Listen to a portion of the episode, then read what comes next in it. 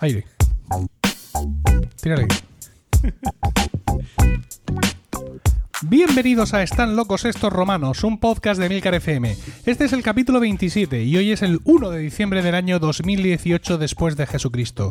Toda la sociedad está alienada por la incultura, la chabacanería y la falta de sentido común. ¿Toda? No. El selecto grupo de oyentes de este podcast forman una suerte de aldea gala que resiste todavía y siempre a la estulticia de los invasores, conociendo con asombro y de pelo noticias y comportamientos ajenos que les hacen exclamar, como aquellos irreductibles galos, una frase llena de ironía y sentido común. Están locos estos romanos. Yo soy Emilcar y estoy acompañado por Dibujaldo. Buenas tardes. Hola, buenas tardes. Paco Pérez Cartagena. Buenas tardes. Muy buenas tardes. Y José Miguel Morales. Buenas tardes. Buenas tardes. ¿Tu, tu saludo ha sido mohino? Era pa- para Contrito. balancear, o sea, para equilibrar zaino. tuyos. ¡Y Emilcar!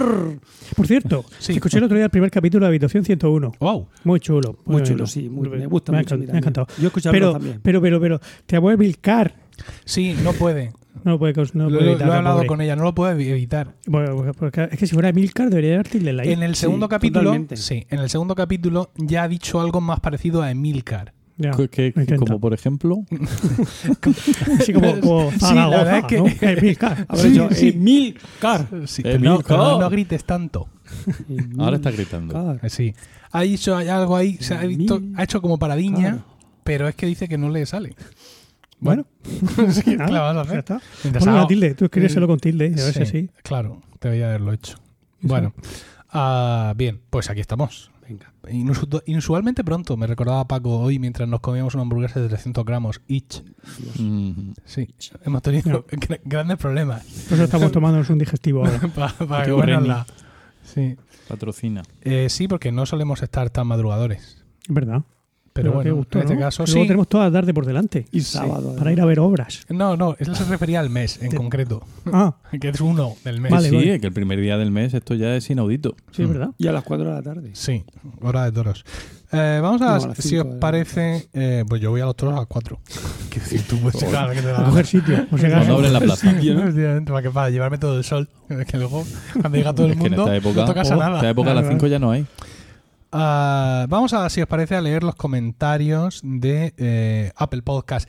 Eh, este, el, el sábado pasado. vale. El sábado pasado publiqué un capítulo de Promo Podcast en el que hablaba precisamente de esta cuestión de que decían muchos los podcasters. Y entra y danos cinco estrellas y dale a me Sí, gusta sí. y dale a I love you. Yo gracias a eso descubrí que Novercar le daba a la, a la estrellica y promocionaba a otros. No sabía, No para qué era. Yo pensaba que eso era para decir, bueno, esto quiero que me la guardes. Pero y luego no veías que no te lo guardaba en ningún lado. Es que como no le daba para que no me lo guardara. Porque no querías que te lo guardara. No, porque ¿para qué quiero el podcast si ya lo he escuchado? Guardarlo. Ah. Por- Ahí tienes razón. Sí. Es sea, que tengo muchos podcasts por escuchar. Vale.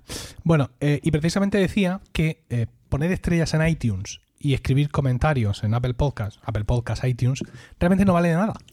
O sea, no vale de nada en lo que respecta al ranking de Apple Podcast, que es una cosa que a los podcasters en general nos preocupa mucho. Mm. La única utilidad que tiene es una utilidad social. Es decir, la gente entra a un podcast y ve, mira, 76 comentarios, media de puntuación, 4 estrellas y media. Un montón de gente aquí diciendo que son muy simpáticos. Esto tiene que estar bien Claro. pero más allá de eso no vale para nada más que para salir aquí en esta sección, donde Juan Carlos Martínez desde España hace 10 días nos dijo, oyente silencioso, 5 estrellas. Como parece que se echa de menos que los oyentes y admiradores silenciosos del podcast elevemos poco la voz, dejo constancia de mi admiración a todos los miembros del grupo podcastero por su inteligencia, cultura y gran sentido del humor. Ole. Muchas Ca- gracias, hombre. Cada episodio asegura la risa cordial y el conocimiento. Claro que sí. Totalmente recomendable incluso para los que no somos de Murcia. Desde la- Muy bien. Desde La Mancha, un oyente silencioso de la red Emilcar FM. Oh, Cago en señor, leche. la mejor, Muchas gracias. qué hombre. Bueno, gracias, gracias Juan Carlos, Juan Carlos Martínez. Muchas gracias por tu comentario. Vamos, con otro comentario. Humor inteligente, hace 10 días, también el mismo día que, que Juan Carlos. 5 estrellas. Dice, son directamente responsables de horas entretenidas de entrañable escucha. Ah, también de gran parte de mis deseos de conocerles y de conocer España. Hay momentos en que me habría gustado comentar en sus intervenciones. Saludos cordiales desde México. Miguel Alejandro. Su, mm, eh, por, por Será lo- compositor, ¿no? por localizarlo más, Eh, su nombre en, Twitter, en, en Apple Podcast, su usuario es desde Jalisco. Toma. Ah. ¿Vale? Y no se Ah. raja, como podemos ver. Efectivamente. Seguramente no lo habrán hecho nunca. Seguro, Seguro que no. Bueno, Allí, allí a lo mismo no. Nada, avisa cuando vengas por España, Muchas Miguel. gracias, Miguel Muchas Alejandro. gracias. Y el último comentario hace siete días, hace tan solo siete días, dice una caricia al humor con sentido. Con, Con sentido. Ah. ¿vale? Sí. Ah. Eh, cinco estrellas y dice una caricia al humor con sentido, a la tertulia, a la tradición oral. Un podcast de fin de semana, tomando un café. Disfruto mucho escuchando este podcast. Y no lo el dice, comandante Cousteau. no lo dice, ojo, Rafael Taibo. Ol Cortés, todo seguido, Ol Cortés B, todo, todo juntito, desde Argentina. Joder, Muy bien. Qué bien. ¿Ves? Los argentinos son gente allí. simpática. Los chilenos son un poco más murrios. como se puede observar. Hay un tío de Chile que dice Sí, que como bueno, no es español no se entera de nada. Un- una persona. ¿Cuántos chilenos hay? Buh, muchos, pero no, sí. no, habrá tantos. ¿Habrá cuántos chilenos? ah, ¿En total? Pues, Pues total. igual 10 millones. Su 15 Bachelet, millones. 10 Por ahí tiene millones. que haber, sí. 10 millones de chilenos. A ver, habitantes. En Chile. Eh, de- Se nota que no tiene preparado tema, porque Sí. está ahí alargando el principio. Dice, bueno, y damos paso al segundo interviniente de la... otros. Ah, bueno, pero yo no habitantes de Chile. ¡Hala! Hay un montón de peña. 18,05 millones. Madre mía, es Toma. que muy en largo 2017 Chile, ¿eh? habrá habido largo. Ya, alguno la ha más desde bajado. entonces. Es muy largo, pero yo entiendo que por la zona de abajo no debe haber mucha gente. No. Porque allí hace como más bien frío. Hace ya. más rasca. Debe de ser incómodo todo En aquello. Tierra de Fuego hace frío, sí. ¿Verdad? Irón- Calor no hace. Irónicamente. Sí, fíjate. Es que se llama así Tierra de Fuego. Sí, ¿Y el nombre? ¿De dónde. vendrá el nombre, digo? Pues porque será a lo mejor volcánica la zona y Mm. por eso. ¿Ves? Muy Ahí es, donde se- ahí, ahí es es que donde- yo ya, ya sabéis que Chile y yo no tenemos un, un idilio. ahí es donde ves el nivel cultural medio. Porque yo hubiera dicho, porque la gente, como hace frío, enciende mucho fuego. Ah. Y en el- no, porque en la tierra volcánica, claro, quizá, no sé, el sustrato. Bueno, oye. Una explicación más geológica, una más social. Un poco. Y curiosamente se llama Cabo de Hornos. También, es cierto. No para. Está, está desatado. No de para, no Hornos. para de, de- de derramar. Me refiero por el Ahí. calor, esa Tierra de Fuego, Sí, Cabo tío, de Hornos. Es todo irónico, ¿no? Es como que... También se No llama. Cabo de las Tormentas. Eso está, está, está un poco más. Eso, está eh, mejor Ese, eso es nombre, de nombre de conquistador. ¿Es el Seguramente mismo? el primero que pasó de allí, coño, el sitio este, joder, ¿vale? Y le dijeron, capitán, hay que ponerle nombre en el plano. Espérate, es para acá la pluma. Bueno, ah, bien, ya está.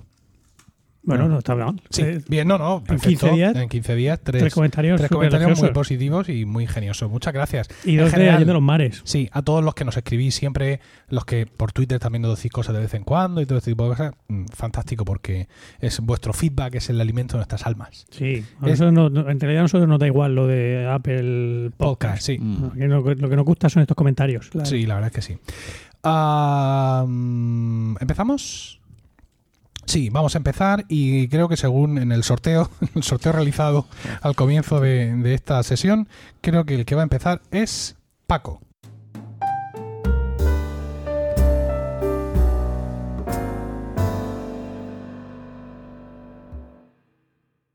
Y yo he venido a hablar de... Voy a empezar con un tópico, ¿no? Eh, nuestro querido Diego, hace un momento, eh, recurría a una canción eh, popular mexicana para encasillar a, a los habitantes de una región de, del centro. Yo no, no, yo amo, amo México, ¿eh? Mi viaje de novio fue a México. ¿Sí? Sí. Ah, sí. Ah, no me acordaba yo de eso. Pero no a Rivera Maya, sino a México. Se me re- se- el, el culo se me borró la raya de ir en el autobús. Desde DF hasta Yucatán.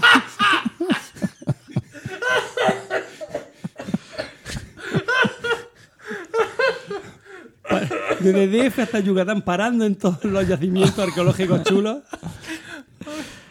Sí, sí. Sin raya de culo. No te pueden identificar por ahí. Por ahí no. Vale. Bueno, Bueno, pues... pues- tópico. pues si, si os, si os digo Calatayud, Sí. Ah, hombre, la Dolores. claro que sí. Yo paré una vez en Calatayud y dijo, "Ay, padre, no se te Ni se te ocurra, ocurra. No se te ocurra. Ni se te la Dolores ocurra. que sienta muy mal. Digo, vale. Porque hay una canción. Ah, sí, una canción. Si vas a Calatayud. Cran, cran, cran, cran. Bueno, pues no, hay en Calatayud algo... Pregunta por los dolores. La canción sigue así. Bueno, la terminamos por- para Que nuestros es una chica muy fina y Paco, amiga de hacer que favores. es una chica muy maja, creo que es, bueno, maja y amiga de hacer favores. No era fina. Vale, sí, con eso será suficiente. Suficiente. Para contextualizar. sé, no sé. Paco, Tú eres el baturro. eso Tú eres el que tengo, ponías pero disco de nobleza parte. baturra, que todavía me acuerdo. Paco es que tiene sus orígenes son aragoneses y entonces Sí, pues todo esto sí, le sí, tira sí, mucho. Y hay un... Hablando hay de un bodas, Calagurritano, un calagurritano universal. Dime, dime. en tu borra- en tu boda, en tu boda te Me- pusieron un pañuelo. Me pusieron un cachirulo, sí. cachirulo. Y, y- y hay fotos de La aquello, familia. incluso. ¿Verdad? Y no he conseguido destruirlas todas. no, bailamos con... to- Yo ya me pusieron el pañuelo y me olvidé que lo llevaba y, y salgo en todas las fotos de la postcena, salgo con el cachirulo puesto. Hugo es de la familia. Hugo, pues mira, qué, qué bien que lo menciones, sí. Claro, porque, no, no, no subvenciona y eh, el, el último día, eh, cuando, cuando hablé de, este, de esta mm, propuesta de Hugo de patrocinar nuestro podcast, Sí.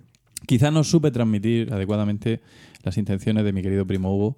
eh, y, y- y pudo parecer o pudo quedar la cosa como que él quería darse un pegote o, o yo qué sé. No, no, yo entendí que quería pagarnos una cena. Quería pagarnos una cena, Sí, claro, lo que, lo que era que- lo importante. era lo que era, era lo que nos interesaba y, y mencionarlo fue para conseguir eso. Pero en cualquier caso, ah, pues no vaya a ser que ninguno de los múltiples amigos de Hugo que escuchan este podcast se haya, se haya podido pensar que no. Vale, Nada, ya está. queda- Ha quedamos quedado claro, ha excusados. quedado claro. Y aparte de eso, es de ahí de la familia de aquella. Eh, sí, claro, Ah. Hugo es el de los más aragones que hay en mi familia. Aunque se fue al exilio a estudiar y luego se echó un... y ahora está en Madrid trabajando, pero bueno, como tanto. Dicho lo cual, Al exilio se fue a La Rioja. Hablando de. ah, vale. Hablando de calagurritanos ilustres, eh, pues yo voy a hablar de uno llamado Baltasar. Baltasar Gracián. Y ya. de segundo apellido, atención, Morales. Ah, Señor, hombre, mi primo. Eh, Pero qué bien hilado, tío. Qué bien hilado. ¿El qué? Increíble. Ha salido de. Con de Jalisco. canto de eh, ha ido traído ahí y tal, pues a- es- a- a Dolores. Si eso ha sido bueno, qué es lo único bueno que pedir. Qué lo que viene ahora. Qué bárbaro. Bueno, no, pero eh, eh, creo que es uno de los temas más preparados por parte de los que hoy intervenimos aquí, porque le he dedicado dos horas antes de venir. O sea Chulo, que dos horazas. bato el récord. Eh, Baltasar Gracián, eh, famoso, famoso escritor del barroco, nació justo con el siglo, en, en 1600. Era, era conceptista, ¿verdad? Eh, sí, era un, un poco conceptista. No desde el principio, se fue Ah, haciendo con el tiempo. Ya, claro. Pero De- el siglo no empieza hasta 1601. Efectivamente, que es Por- justo por cuando nació, un poco 1601. la- la- la- Quería, lo he dicho porque sabía que alguien me iba Algún- a que querer tocar las gilipollas- narices con, El ¿no? 8 de enero de 1601, o sea, Ah, prácticamente Toma, más clavo toma. imposible. Ala. Eh, y, fue a morir en Zaragoza el, el 6 de diciembre, día de la Constitu- de la Inmaculada de la Constitución. Es un anacronismo. entonces no, es un no. anacronismo, pero él ya preveía algo, Ya. Como gran estadista. está para tomártela ya, ¿eh? De manera que, eh, bueno, pues jesuita de formación y, y- y autor de obras muy señaladas de la literatura española. Una de, una de ellas, una de ellas, eh, El Criticón, que está considerado como una de las grandísimas novelas del barroco, al- por- puesta por algunos a la altura del Quijote. Yo no me he leído El Criticón, Yo tampoco. pero sí El Quijote, Yo y dudo que pueda ser igual de buena que el Quijote. Yo Ya lo digo. Mira, eso es prejuicio Ah. y lo demás son tonterías. Eh, y pues como muy bien anticipaba el, eh, su familiar en quinta línea de sucesión, José Miguel, eh, es un escritor de la corriente literaria conceptista, es decir, mm, Quevedo y un poco eso. No nos acercaos al micrófono y no me importa que se oigan los, los crujillos. Ya haré yo lo mismo cuando Creo que estamos toque. comiendo turrón. Están comiendo turrón del duro, que viene ya precortado, por cierto. Que me parece... El lobo. Ah, Yo, Sí, si no veo quién lo ha que- cortado y cómo, no me fío. Pero bueno. Si no paga el logo, no paga la cena, después no se, no se le menciona. ¿Y cuál es la sean de España característica? es un dulce de almendra y azúcar. Vale, vale, vale. ¿Cuál es la característica común, Miel. Diego José, del, del barroco como época dentro de la historia del arte? Un, un concepto a que tú asocias al barroco. Yo. Sí, tú mismo. Contraste. contraste. Sin duda. Bien. Y en, y en el mundo de lo. Ese del- no me interesa. No, otro. intento- vale. Sí, no de me lo inter- literario. Del mundo de lo- sería el, el, El claro el- quizá el pesimismo. Puede ser, una, Puede ser, un, puede un ser. rasgo del barroco. Bueno, pues Literatura, el de lengua y literatura. Baltasar, sí, pues te lo pregunto a ti porque no voy a responder yo. Baltasar Gracián era un en su en su eh, como escritor Un optimista mm, es recalcitrante. un pesimista de los buenos. Eh, que básicamente viene a decirnos que el hombre es un ser débil, interesado y malicioso. Claro, si su libro principal es el crítico, no me Efectivamente. Eh, muy bien. Bueno, pues tuvo una vida, como todo el mundo, ¿no? Vivió, ¿no? Vicisitudes varias. Que, al principio iba muy bien, el chiquillo iba bien encaminado porque hizo su noviciado, luego en, mil, en 1627 ya entró de sacerdote y fue dando clase en, distintos, en distintas sedes jesuíticas eh, a lo largo de España. Hasta que, eh, bueno, empieza ya por fin a, publicar algunos textos, los primeros no tan conocidos, pero a, finales de la década de los 40 publica la obra de la que voy a hablar yo a continuación. Eh, y esa obra en concreto es El arte de la prudencia, también que tiene por título también Oráculo Manual, Oráculo Manual o El arte de la prudencia, de Baltasar Gracián. Bueno, obra que eh, de la cual, para empezar, tengo aquí una edición que está muy bien. La, la colección Ariel Quinta Esencia ha publicado una serie de libros filosóficos muy interesantes, varios dedicados a autores de la antigüedad mm, grecolatina, y este en concreto, pues dedicado a Baltasar Gracián. Para los que no tengan muy claro quién era, pues solo decirles que como autor eh, está al, al nivel en cuanto a temática y a popularidad de, de otros como puede ser, por ejemplo, el, el- el- este, el- el chino este Sun Tzu, el del arte de la guerra. Ajá. ¿no? Habéis oído hablar. Eh, es decir, libros que, pese a haber sido escritos hace ya mucho tiempo y con unas intenciones no exactamente mm, adaptables a, nuestro, a nuestra época, pero han tenido, han cobrado nueva vida, eh, pues porque de repente hay colectivos a los que les interesa saber qué pensaba Sun Tzu de, de cómo hacer la guerra y los consejos que daba, o qué pensaba Baltasar Gracián eh, de lo que era comportarse como un, como un hombre sensato en sociedad y, y intentar evitar pues todos los problemas que nos van surgiendo en la vida con astucia y habilidad. Pablo Iglesias lo cita mucho. Baltasar Gracián. Eh, Y Pablo Iglesias sí se lo ha leído, a diferencia de Albert Rivera. Toma. Digo.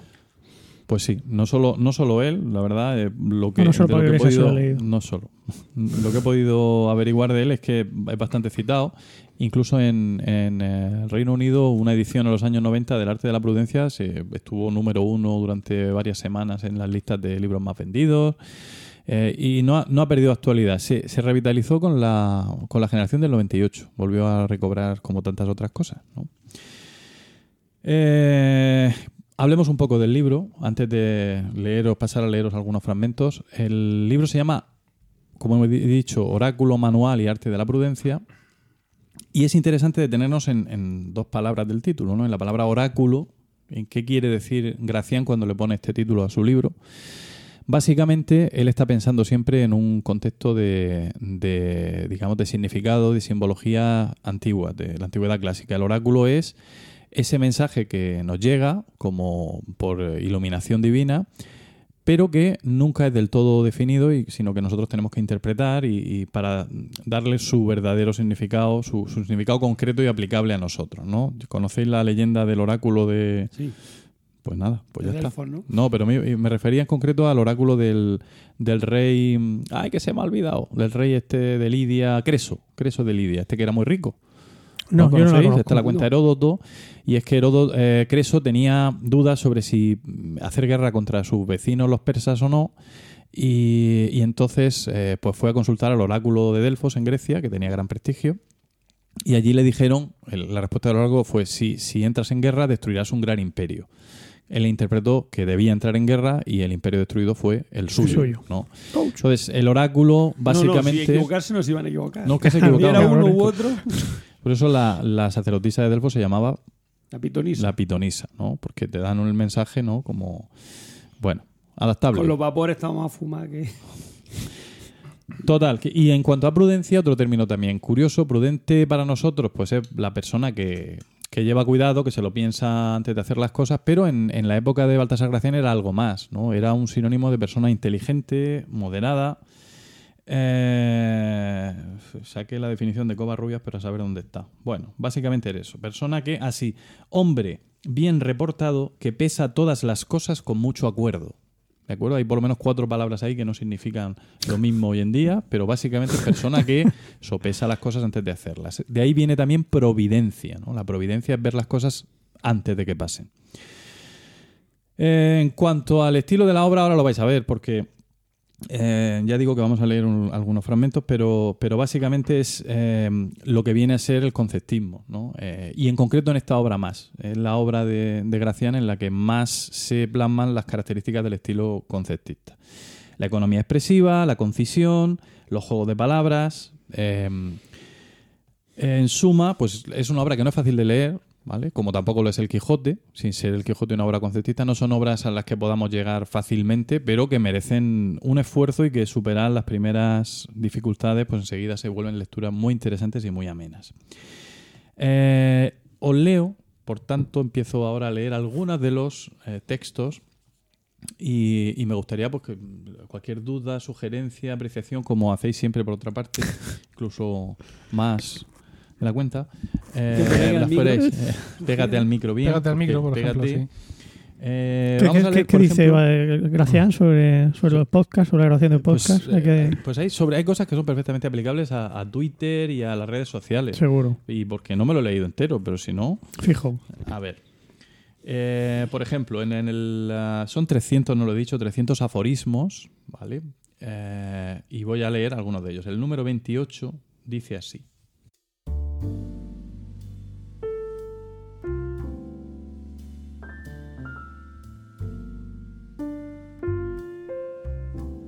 Es que no hay que ser en nada vulgar.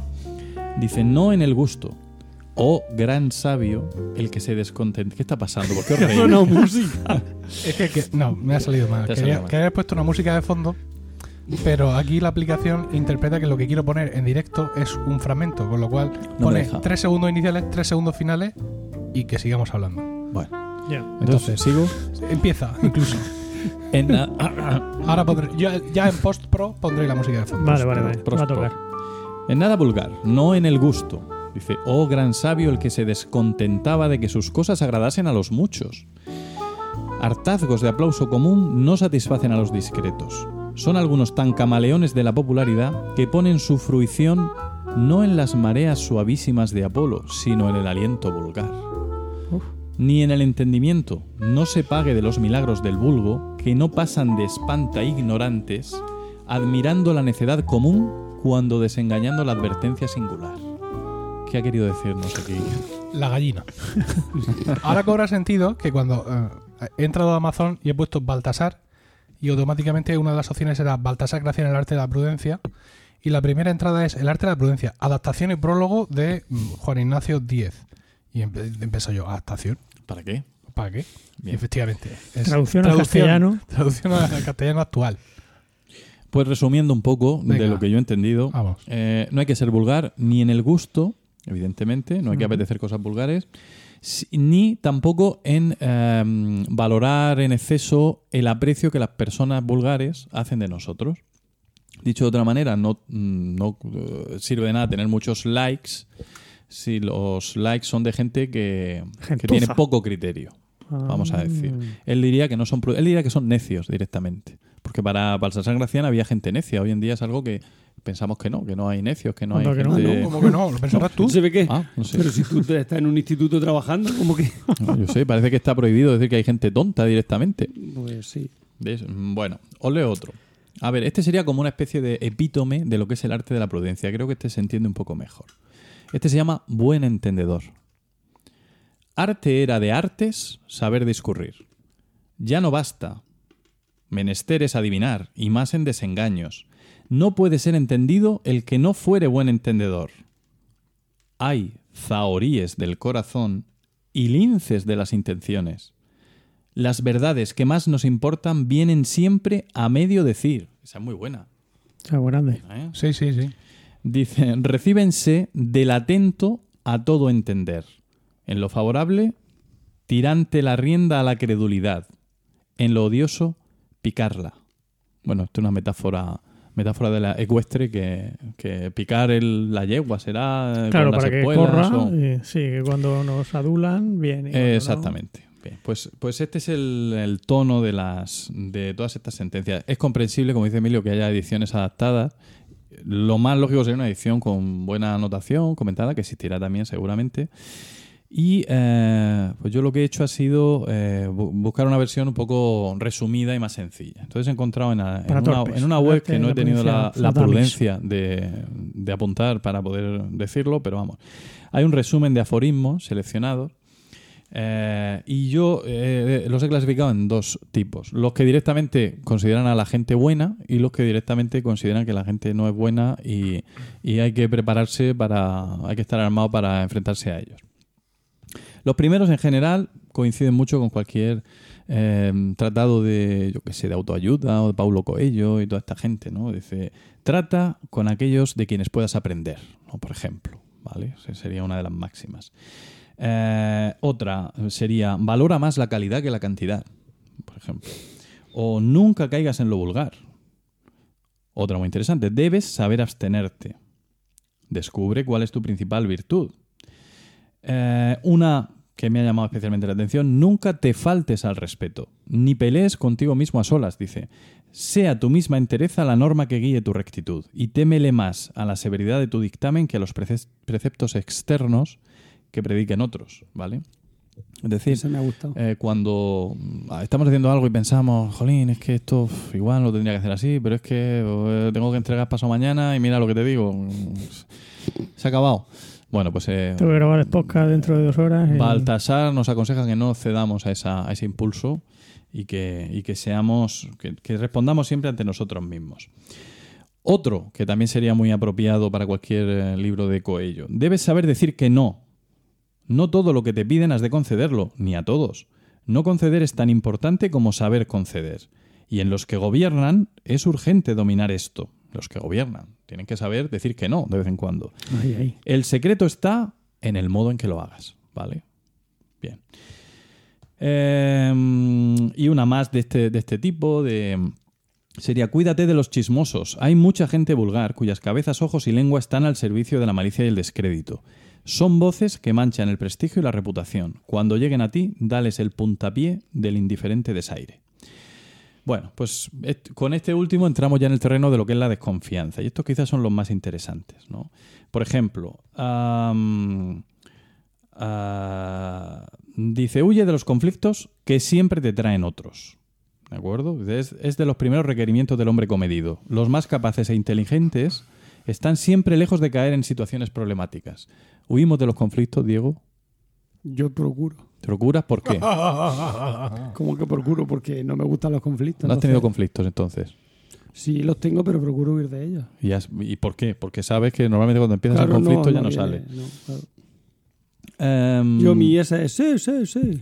Hay que aceptar, sí, sí. Sí, sí, lo que, lo que haga Sí, falta. Y luego tú haces lo que ya Uy, lo que y va. luego ya, Ya está. jo y apaño, como dicen en mi pueblo. ¿Cómo? ¿Cómo? Jo y apaño, o sea, Juego. jode y apaño. Ah, jo, jo es el Sí, del de verbo joder. Sí. Jo. Jo. Jo- de jodo, Con jodo do- y apaño. jo. Con apaño. doble O. Debes tener buenas re- respuestas repentinas. Hay hombres que bajo presión hacen todo mejor. Suelen ser fenómenos que repentinamente en todo aciertan y errarían si los dejaran pensar. Y ya de, de estos, unos cuantos que, que me han gustado especialmente.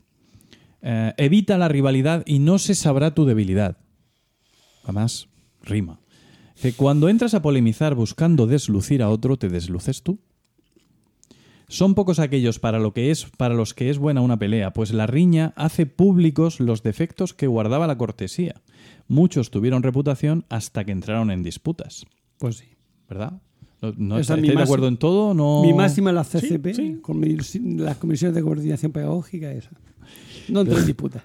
Precisamente una de las cosas de las que, que él anticipa en, el, en, en uno de sus aforismos es que eh, quizá, dice, quizá este libro que, que estoy escribiendo, quizá el, el sabio no es sabio para hoy, sino sabio para dentro de unos siglos, ¿no?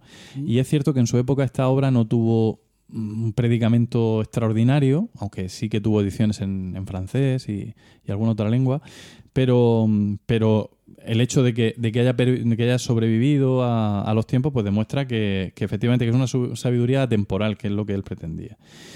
Eh, y, dos, y dos más. Dice, nunca te quejes. Nunca. No hay que quejarse nunca. Bueno, ¿Por qué?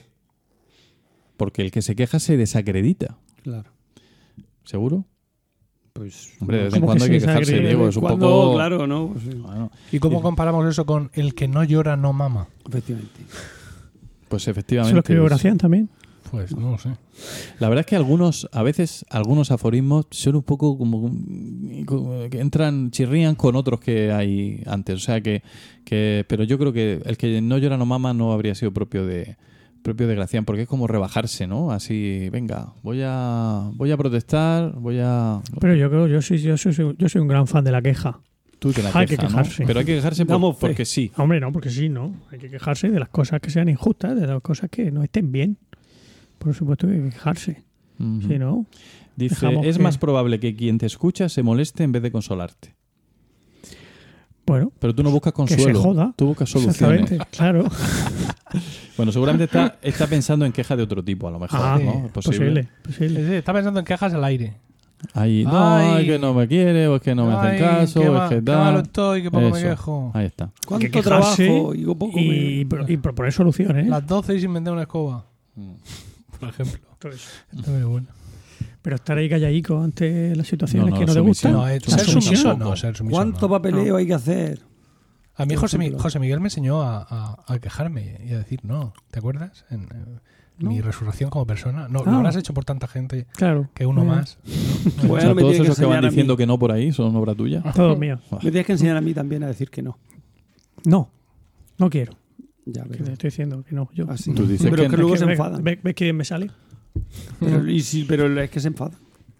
No, pero. Pero si sabes decirlo, dice Claro. Gracián. Si Claro, todo pero- está en el modo como el- lo diga, ya, lo ha claro, dicho. sí. Está Ya, pero ¿cómo lo digo? Así ya está. Si yo decir no, Pues con no, una- mira, no me Diego, quedo con. Con una sonrisa. Una sonrisa. ¿No me quedo con un- qué? Una camisa, un pantalón vaquero. Sí, pero si es por canción. teléfono, como le dicen, no, mira, es No, que no, estoy no. muy estresado, no puedo. Es que Cuanto está- antes. es que Mira, está- yo por ejemplo, ¿cómo les digo que no a, lo- a los que me llaman por teléfono ofreciéndome Ah, un buena, televisor buena. LG para que me pase a Orange? Mm. Esa es buena. Pero mira, es que me pillas ahora mismo en el trabajo. Llámame a partir de las 8. No falla. Dice, ah, vale, vale. Y nunca te vuelven a llamar. Es fabuloso. Mejor a partir de las 9. Así seguro No, que no te no, llaman. da igual. Se ve que a las 8 acaba su jornada laboral. Es o que si dices a partir de cambia las 12 de la noche, ya igual- se lee. Claro, entonces no se lo toman en serio. no cuela. Pero lo de no me llames más, eso no funciona. No, a mí me funciona muy bien, no me interesa y apago el teléfono, ya está. Pero te- a los 15 minutos te están llamando otra ¿Qué vez. va? No. Uh, que no. A mí me, están, me estaban llamando muchísimo de Yastel. Y esto me está ocurriendo desde que me pasé a Yastel. A mí también me pasa No eso. Soy de entiendo- Yastel y me, No entiendo por qué. Y me Creo que llaman. han descubierto tu Eh, número. Además, eh, de- de- hay varios tipos de llamadas, ¿no? Varios tipos de teleoperador. Y a mí me llama el que, el que entra. Muy buenas, caballero. Vamos a hacerle la mejor oferta en internet residencial. Te quedas un poco así. Y dice, ¿me puedes decir con qué compañía está ahora mismo? Y digo, sí, con Yastel. Te queda así, ¿con Yastel? digo, sí. No se lo va a creer, pero sí. No lo pone ahí. Que es verdad, estoy con Yastel, que no es que. Oye, lo mismo es truco para todo el mundo, porque vamos, no hacen ninguna comprobación. Lo mismo si te llama cualquiera ofreciéndote no sé qué de no sé qué Pero compañía. hay que preguntar, lo pero, pero ¿de dónde llama usted? No, no, no, me lo había dicho, me lo había dicho. En su enunciado eh, pispireto me lo había dicho. Y no Ah, pues llamado- esa es buena también. No se han ¿Eh? llamado Esa es buena también. Sí. Es como lo que le dice a los que te, te piden que te hagas socio ya colaboro. de, de ya Cruz Roja. Ya colaboro. Ya soy socio, ¿no? Sí. Esa es buena. sí. Ya, ya eres socio, espérate un momento. Vamos aquí voy a Era la consultar. base de datos. Eh, que aquí hay mucho listo hoy aquí en esta calle. No puede ser que seáis todos socios. Sí, sí, sí, tú, el pelirrojo, ven para acá. Que te ha ido muy rápido. Oye, a mí, sabiendo. a mí en Madrid eh, me, me sometieron a un acoso los de... Unicef. Ah. A Pues-. Yo estoy, ahora mismo soy de Cruz Roja, pero de UNICEF era y dejé de serlo. Yo creo que era de UNICEF o de, o de ACNUR. Puede ser que fuera de ACNUR. Dijiste que ya, como Oye, pero que le dije que no y como no se lo dije muy tajante, eh, empezó a intentarlo con mis hijos, mis hijos menores de edad los dos, que se hicieran socios porque tú tendrás novia o novio y querrás que vea que eres una persona que contribuye. No. Mira que no, mira que no, mira que no. Y al final ya el argumento era que es que, oye, es que si os hacéis socios yo me llevo un porcentaje. Sí. Y me dijo eso así y ya, y ya dije que no, que no. Y, me echó una mirada asesina de estas de Encima. desprecio infinito. Ahí, eso ahí en, al lado, en la Gran Vía de Madrid. Yo una vez atendiendo una llamada de Cruz Roja le dije, en realidad, digo, mira, estoy en la Fundación José Carreras, eh, UNICEF mm, y otro más que no sé ahora mismo quién es. Y me dijo muy seria, ya, pero ninguno de esos montó un hospital de emergencia en 24 horas cuando el terremoto de Lorca. Hmm. O sea, ¿qué, qué han- qué ha hecho la Fundación José Carreras por ti? Eh, Ahí, ahí, ahí te ¿Eh? digo. Ahí te digo. Y yo dije, espero que no tenga que hacer nada nunca, dada la temática De la fundación. de la fundación. Pero me dejó muy sorprendido esa, esa Sí, técnica son- de... Qué buena Eh, plan, algo así en Estrategias. plan, esos hijos de puta de UNICEF. O sea, Se van por ahí a, a otros países sabiendo cómo hay problemas aquí cerca, ¿no? Total. Pero vuestra ONG no tiene música, la mía sí. Es del Wende al servicio de la vida. Es de unas monjicas que pone hacen ¿Cómo? Perdona, buen del qué? buen de... del Wende Del al Wende. servicio ¿Qué de la Wende? Del vida. Wende. No sé, se Del llama del Wende. Wende la asociación, yo qué pero ¿y sé. Ah, del Y Wende. el lema es eso? al servicio de la vida. ¿Y eso dónde lo has encontrado? Eso, una amiga mía que es profesora en La Consolación, aquí de Espinardo, Sí. es la ONG de las monjas suyas, Que son Sí. antiabortistas. que hacen. No están ahí en el, en, eh, ahí en, el, en África y en Asia, haciendo, Está haciendo colegios y, hacia el norte. Ah, sí, sí, del buende.org. Sí, claro, sí, sí. y hacen colegios y, Sí, y- sí, sí, y sí, potabilizadoras y cosas. así. Son misioneras, Ya. pero misioneras de las de Las verdad. que curran. Sí. No Sí, como sí. los de Cruz Roja. No sé, los de Cruz Roja si curran o no, pero esas están Bueno, ahí. Sí, un poco sí curran. Sí, algo Esas lo pasan mal, ¿eh? Porque yo he visto algunas y lo pasan mal. Bueno, bueno. Mi, yo soy ateo, ¿eh? Que quede claro. Pero mi, ma- mi mayor... ¿Y libre pensador? libre pensador y ateo, sí. Ah. Pero mi mayor em, admiración por la gente que está en el tercer mundo, sean religiosos o sea o no lo sea, cuidando de, la- de las personas y dándole educación. Porque la educación es el futuro de los niños. Creo que el futuro de los niños mostrarles su belleza interior. Eso es un canto ¿Eso es de los religioso. Luters? o Es- de- no, eso es de, de Juan el Pardo. El príncipe de Zamunda. ¿No habéis visto el príncipe Sí, de Zamunda? sí, Sí, pero no recordamos ¡Chocolate sus- sexy! ¿No os acordáis cuando van a ver a chocolate sexy? Sí, sí, No me sí, acuerdo de nada. Pero me acuerdo de la música. Yo sí me acuerdo de eso, pero no la música. Pero bueno, ¿no? No. Nada. Hay que volver a ver Príncipe Zamunda. Con Arsenio Hall. Y Eddie Claro, Murphy. total. Una quedada. Se impone. Bueno, y a ver esta que, que es la última. Eso, qué parece. estábamos hablando de Baltasar de. Baltasar. Prefiere, prefiere, como imperativo, prefiere tú eh, estar loco igual que todos y no cuerdo y solitario. Dice, así dicen los políticos, con toda razón, que si todos son locos, tú no saldrás perdiendo por estarlo. Si eres el único cuerdo, te acusarán de loco. Ah, esto como lo vemos un sesgo aquí totalitario. el Podemita se ha levantado. Oh, qué feo está eso. sea, porque tú- no, no, ni Podemita ni tú- hostia. Eh, Esto es un... Esto- ah, no te está cayendo bien, Baltasar. está regular. Seguro que lo- a lo mejor no lo citaba tanto Pablo Iglesias. Pues igual sí que lo cita, sí. Se ve que no Sí, se ha no, sí leído lo cita, entero. sí. ¿O qué? Bueno, Lo oye, citará cita para cosas, mal. O cita no. cosas y es que sí. Lo citará para mal. no. Porque Como- el como dijo el cabrón- de- el cabrón como de- dijo el, Que no, el que no. facha de... Pero bueno, se puede estar de acuerdo en cosas y otras cosas no. ¿Baltasar qué? Graciano era Graciano. Sí, gracias, sí, pero no Garzón. Eh, bueno, pues ya, ya. pero ya. que eso, pero bueno, pero que eso es un conformismo espantoso, ¿nos parece? Pero es que es el, arte, es el arte de la prudencia y no Ah, debes bueno. interpretarlo Vale, vale, tienes como razón. una máxima, sino como un oráculo. Es decir, a partir de ese consejo, Tú ya tú haz lo que debes interpretar qué es ser loco, qué es ser cuerdo, qué son todos, qué somos nosotros. Todo, hay que interpretarlo todo. Mm, ¿Vale? Ya, vale. Bueno. Bueno, pues eh, Pues ya. consejos tengo Ah, para mí no lo... que para mí no quiero. Consejos vendo, para mí no tengo. La aparición en 1657 de la tercera parte del Criticón determinó su caída en desgracia. Ostras. ¿Y eso? El nuevo provincial de Aragón, el catalán Jacinto Piquer, Catalán. eh, catal Jacinto, ¿cómo es en catalán? Cha- Chacín, Cha- Ni idea. Bueno. A ver si alguno de nuestros oyentes. Recriminó públicamente a Gracián en el refectorio eh, y le impuso como penitencia ayuno a pan y agua, prohibiéndole Dios. incluso disponer de tinta, pluma y papel. Le privó de su cátedra de escritura del Colegio Jesuita de Zaragoza y fue enviado a Graus, un pueblo del Prepirineo oscense. Pero eso en la- Tampoco está en- tan mal, se puede haber ido a mojos o a chiquitos ahí. Eso por, Con escribir, eso por allí. escribir el criticón. Pero por escribirlo, por- cuando, pero has dicho cuando salió no sé No. qué edición. El- no, no, la tercera parte, es que el criticón Ah, se publicó en tres parte, partes. Al poco tiempo, Gracián escribió al general de la compañía eh, para solicitar el ingreso en otra orden religiosa. Que si eso, me voy a otra orden y así ya me, me dejáis usar tinta y, y beber Y- y algo que no sea agua. Su demanda no fue atenida, atendida, pero se le atenuó la pena. En abril ya fue enviado, del, del 58 fue enviado a- a- al colegio de Tarazona Y, eh, pero ya estaba el hombre tan mal, tan mal, que, que prácticamente no pudo acudir ya a ningún acto oficial y falleció el 6 de diciembre en Tarazona, dice aquí. Antes decía Zaragoza. No me he dicho bueno. Zaragoza. Sí, bueno, aquí dice Tarazona, como se parecen tanto, Tarazona y Zaragoza. Claro. Em, Tarazona, la provincia de Zaragoza, ¿no? Bien. No sé. Eh, y bueno, pues ya, pues, pues ya para, para no ser, para hacer honor a, a Baltasar, ya Baltasar, llamémoslo así, ya, porque ya Sí, es un- ya. uno más de nosotros. Eh, romano más. Cuando se quiere recomendar brevedad y concisión, pues solemos utilizar el dicho lo bueno si breve, dos veces bueno, que es lo que yo voy a aplicar a mí mismo ahora y que está sacado también del arte de la prudencia. Así que nada más, terminado, hala. Bueno, breve, breve Bravo, tampoco bravo. ha sido, No ¿eh? he sido muy breve porque no, me habéis dejado. Bueno. Habéis estado Ha ahí estado bien, interrumpiendo está bien. y tal. Está bien bueno. la cosa. Sí. está bien, está bien. Muy bien, muy 25 ¿25 qué?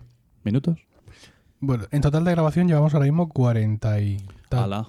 Pero vamos, estaba al principio también. Bueno, bueno, Claro. está bien. Seguimos, entonces. Muy bien, Paco. Ah, Muchas muchas gracias, gracias. por, por traer un poco de cultura de vez en cuando. Aunque ya sabes que la, la loa y alabanza de los- las personas vulgares no hay que tenerlas en cuenta. Efectivamente. Pero no sois personas no vulgares. vulgares. Ah, bueno. Vamos entonces con José Miguel.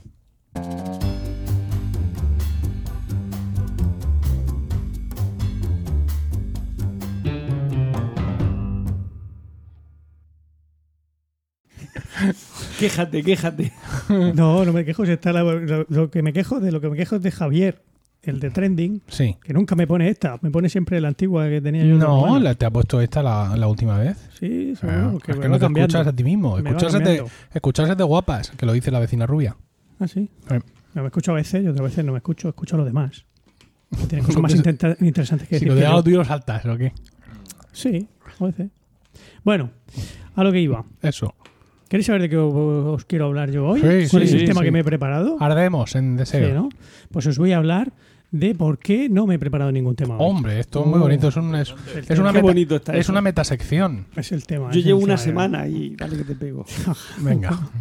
reduciendo texto y reduciendo texto. Tenéis que ver a, a Diego. ¿Cuánto se ha- se ha- empezaste? se ha Eso erguido así como un pavo.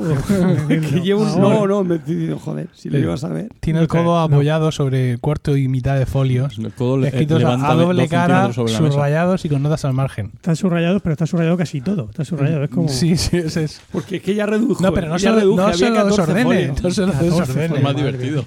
No, no, no. Había 14 folios y lo he reducido ¿Lo a has reducido a 7. cuánto? ¿Siete? Siete, siete. Ah, hombre, solo un momento. Por la loca. bueno, bueno, entonces aligeraré yo, que estos señores tendrán que acostarse cuando, para acabar de, de escuchar el podcast. Bueno, pues es que eh, últimamente ha habido muchos cambios en mi vida. Dicen, dicen los americanos que por lo menos cada, cada 10 años Sí. hay que cambiar de trabajo, de casa y de pareja, Coño. Por, por eso no soy americano. ¿verdad? Ni quiero. Yo tampoco. Solo por Sí, eso. America- eh, quiero decir los americanos, quiero decir los norteamericanos, los estadounidenses. Ya, ya, ya, ya, ya. Ojo. Y bueno, pues yo he Pero seguido... los norte, norteamericanos, pero no mexicanos, sino de- Estadounidenses. Estadounidenses, Estadounidenses. Muy bien, muy bien. Eso, Pero de los Estados. Unidos de América, no de México. exactamente. Muy bien, Diego, gracias. Venga. Eh, entonces, pues bueno, pues yo he seguido parte de esas, de esas, dos de tres, dos de tres he seguido. Y es que eh, desde hace un mes y medio o así, pues he cambiado de trabajo. No sé si, bueno, muchos de esta mesa ya lo, ya lo sabéis. Yo antes trabajaba en los submarinos, ahí en Damantia, de vez en cuando eh, he hablado de submarinos Sí, aquí, sí. he hablado un poco.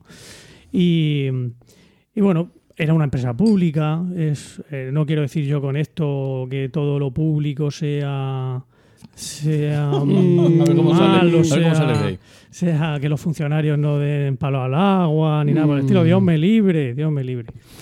No lo acabamos, Emilio. Pero, pero sí que es verdad que en esta empresa en la que yo trabajaba antes, que dependía, es una filial de, de Navantia, y como digo, eso, eso es una es pública, pues los ritmos de trabajo eran más sosegados. Digamos, dejémoslo ahí. Todo el. Pues no se hacían las cosas bien a fuego lento. Exactamente. Así, despacito, a fuego lento, tú lo has dicho. Y en la nueva empresa en la que estoy, que se llama Everis, Everis SLU, ¿Qué? SLU, Ah, Slug. SLU, que tengo entendido significa Sociedad Limitada Unipersonal. Unipersonal. Sí. Eso es curioso. ¿Por qué, por qué- por qué se llama una sociedad unipersonal cuando somos 19.000 empleados? Porque el, titular de la sociedad limitada es solo una persona. O sea, el eso- titular de la sociedad. Pero, pero luego es que resulta que también hay mm, de centenares, incluso podría decir, de socios. De- de- o sea, en la pirámide Sí. jerárquica que existe de la empresa, hay una figura que es el socio, que por encima del socio ya no sé exactamente qué es lo que hay, Eh, Sí. y- y so- y son como 200. y Son, son socios de una sociedad unipersonal. no. Eh, tienen otro, Sí o sea, son. tienen otro tipo de, de- o sea, cuando lo que tú llamas socio no es realmente alguien que tenga acciones de Everis. Mm, no sería Supongo que no. Sí, bueno, intentaron salir a bolsa en algún momento. Lo que pasa es que eh, eso de sociedad limitada unipersonal en el caso de Everis es mm, no es lo que parece. Porque mm, estoy cuñadeando un poco, ¿eh? pero yo siempre lo he pensado así. Tú puedes pensar que, anda, sociedad limitada unipersonal, qué fuerte. Eso significa que Everis es de Paco García, ¿no? Pues no, No. Everis no es de Paco García. Everis es de Paco Trading, sociedad anónima. Bueno, Everis concretamente es de NTT Data, una multinacional Efectivamente. Entonces, NTT Data es el único accionista de Everis Sociedad Limitada unipersonal. De ahí lo de unipersonal. Puede ser. No sé. ¿Sabes quién era el presidente? Que me enteré el otro día. Oh. Eduardo Serra. Ah, Lo de- El que fue ministro de, De defensa. de defensa con, con el PSOE y con el PP. ¿no? ¿Fue con los dos? Fue ministro con los. no, Con el PP. con el No, PP. fue con el PP. o solo. con el PSOE fue. un Narcis alto- Serra. No, no, pero fue un alto cargo Sí, también. sí, sí, Si no efectivamente. fue ministro, fue Le faltó secretario poco. de Estado. Fue con el PP. Fue, fue- Hmm. tuvo, tuvo mucho poder con ambos. Sí. Bueno, el caso es que eh, en esta empresa que se dedica a la consultoría de tecnología de la información y todo eso, pues el- el- la forma de trabajar es bastante más movidita. digamos, ¿no? Y no digo, insisto, no, sabéis que soy un gran defensor de, de- de- de todo lo De lo público, público. y de la gestión pública. Pero que, que es verdad que el, que el ritmo de trabajo es mucho, es más activo, dejémoslo ahí. No quiero hablar de, de- de frenetismo tampoco. Y, y aparte de, y aparte de eso, pues, eh, claro, al entrar en una empresa tan grande, pues eh, cursos de formación, eh, viajes a no sé dónde, viajes a no sé tal. Llevo conocidas como cinco sedes distintas de, de Everis en- por toda España, o sea que, que no, no, no paro ni un segundo. Digamos que mi grado de estrés laboral ha subido considerablemente. Y no es porque, bueno, eh, estoy contentísimo con todos mis compañeros. No sé si alguno de mis compañeros escuchará esto, con los 18.999 compañeros que tengo. Son Es posible. Magníficas personas. Y, pero, pero bueno, es cierto que, que el, bueno, que las mañanas se me pasan ahora mucho más rápido. Digamos, dejémoslo, dejémoslo ahí. Y, mm, ¿Qué más? ¿Qué más? ¿Qué más razones tengo para, para eso? Para, para que no me dé la vida. Pues el cambio de casa. Eh, desde- en julio del año pasado compré una casa nueva en otra zona de aquí de Murcia y bueno pues todo todo el proceso de reforma ha estado coleando hasta hace poquito y a- ahora el, la mudanza la hemos llevado a cabo esta semana, esta misma semana, por fin el, el lunes. El lunes pasado fue la primera noche que dormí en, en mi casa nueva. Y todo esto pues ha llevado, pues bueno, o sea, anécdotas varias que han ido surgiendo durante la durante tanto de la obra como la mudanza como el alquiler de mi antiguo piso que he podido permitirme seguir manteniendo la propiedad por ejemplo Qué bárbaro. pues eh, Qué potentado. Sí, ese soy yo. Eh, pues, tonterías como que el, el- el- el fontanero que, que me ha hecho las cosas en casa, pues a ver, eh, ¿por dónde empezar? Eso porque no contrataste a Brafón S.A., su fontanero de confianza. Ah, pues seguramente tendré Mi que, cuñado. que- que- que trabajar con tu cuñado. Porque este señor eh, me ha puesto en un baño, me ha instalado el grifo del bidet en el lavabo y el del lavabo en el bidet, por ejemplo. Soy, soy parecido. No, ¿No? en absoluto. En tu gama. En mi gama no, porque el del bidet tiene una cosita así que se dirige en la punta para poder apuntar bien. Ah, a- es verdad, es verdad, es verdad, es verdad. Eh, Eso que- queda. Eso es vital, eso es vital. Eso queda- Salvo si no, no te queda raja del culo como en el caso de Diego. Como a, los, José. a los demás ese minículo no se hace mucha utilidad. Pues este señor decidió que no, que, que eso no venía, mereció la pena. no venía mejor el lavabo para apuntar así al cepillo de dientes. Eh, sí. Seguramente. O, por ejemplo, que el otro día quitamos el tapón de la bañera después de bañar a los críos y empezó a, rezumar el agua por el, por el sumidero del, del cuarto de baño. Ah, porque, pues, eso es muy bonito también. ¿Verdad? Sí, así se, Efecto se así. pasó la bañera de, Como desde dentro fuente. afuera. Como en esta cosa- casa es una ruina. Efecto fuente, efectivamente. O que en la instalación de lavavajillas, pues primero claro, lo ponemos en marcha en lavavajillas y que yo que no va. Ah, venga, a ver, ¿qué puede ser? Abro la entrada del agua, del, del- la entrada de- la, la toma de agua para, para que la vajilla coja agua. Estaba cerrada. Ah, Bueno, venga, abro.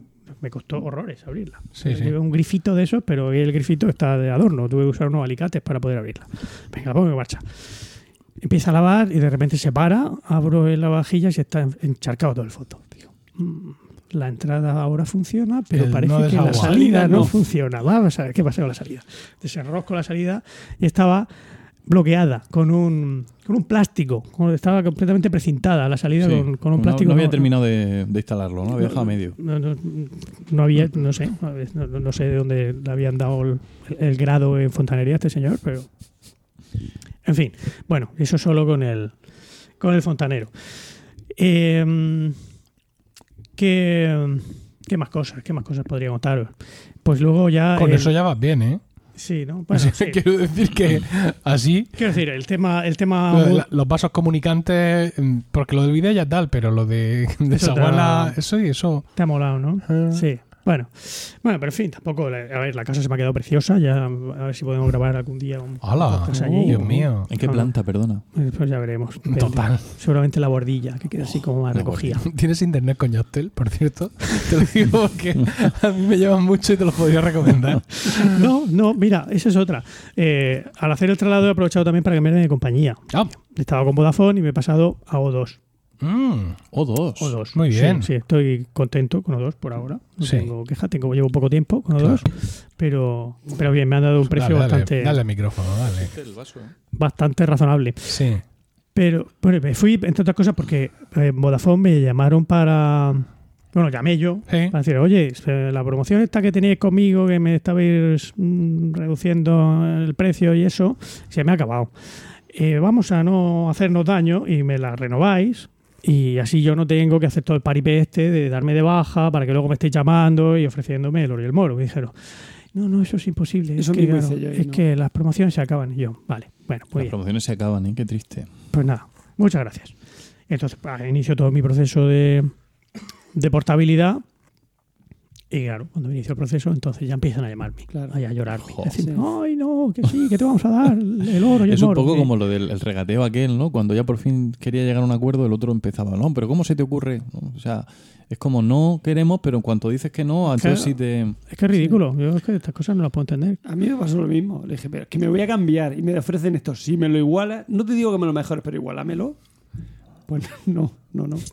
Entonces no, ya después que me cambié, oye, que te damos. Digo, y no me lo- si ya te dije antes que me lo diera y ahora, no me lo, ahora me lo das más barato.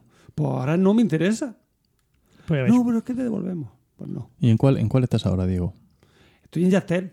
O sea, Yastel, ya está. Yastel, Si hablamos de fijo, de internet en casa, Yachtel, sí. Yastel, Yastel o dos y yo nada, yo Movistar. Bueno, Movistar, No, pero muy bien, eh, en Movistar. Movistar. Tú tienes que seguir en Movistar. Pues no sé qué decirte, Es porque ahora de repente me han quitado eso que tenía, me lo han quitado. El- la oferta esa que me Eso- dieron me la han quitado. Yo puedo que- ver el baloncesto gracias a ti. Eso que tenía me lo han quitado. Eso que en Que no el quiero Francisco Pérez Cartagena. Pásate O2. O2 es de Movistar. Pero O2 no tiene También. baloncesto. No. Entonces no le no, interesa. no, no, me interesa, ¿no? No le interesa. No me nada. interesa. Será No nos cero. interesa. Bueno, que fue muy curioso, porque cuando yo hice mm, con la contratación con O2, al poco me llamó un técnico de Movistar Sí. diciéndome, oye, es que no, el técnico de O2 se ha equivocado, no sé qué cosa, y, y lo aclaré con él. Y después de aclararlo me dice, bueno, por cierto, ¿qué oferta te han hecho en O2? Es por si te la podemos mejorar. Y digo yo, por Dios, Pero yo creo, yo creo que eso es porque hay 18 jefes distintos y no se hablan entre ellos. O sea, seguramente. es- el departamento de no sé qué no quiere saber nada del departamento de no sé cuántas. Ese sí, ese, ese tiene que ser el problema. Y la envidia que tienen entre Eso, ellos y su, y, su, y su facturación y sus cosas. Bueno, el caso es que tuve que, incluso puse, metí en, en la lista negra el, el teléfono de Vodafone, que no hacían más que llamarme para que cancelara la portabilidad, y tengo como 35 llamadas del, del número ese. Les ha dolido. ¿Nos ha dolido? Ah, ¿Por ¿habrá qué que no se les jodan? dijiste lo de ¿Habrá las que? 8 de la tarde? Se lo dije al primero, pero, Pero no no. existían. Ahí luego, ese no, ese- con, ese no, con ese no valió. Mm. No se valió. O sea, esta vez, fue- esta vez falló, cierto. Bueno, eh, luego, Pero al micro, al micro, sin, sin, sí, sin rubor. sí, Ahí.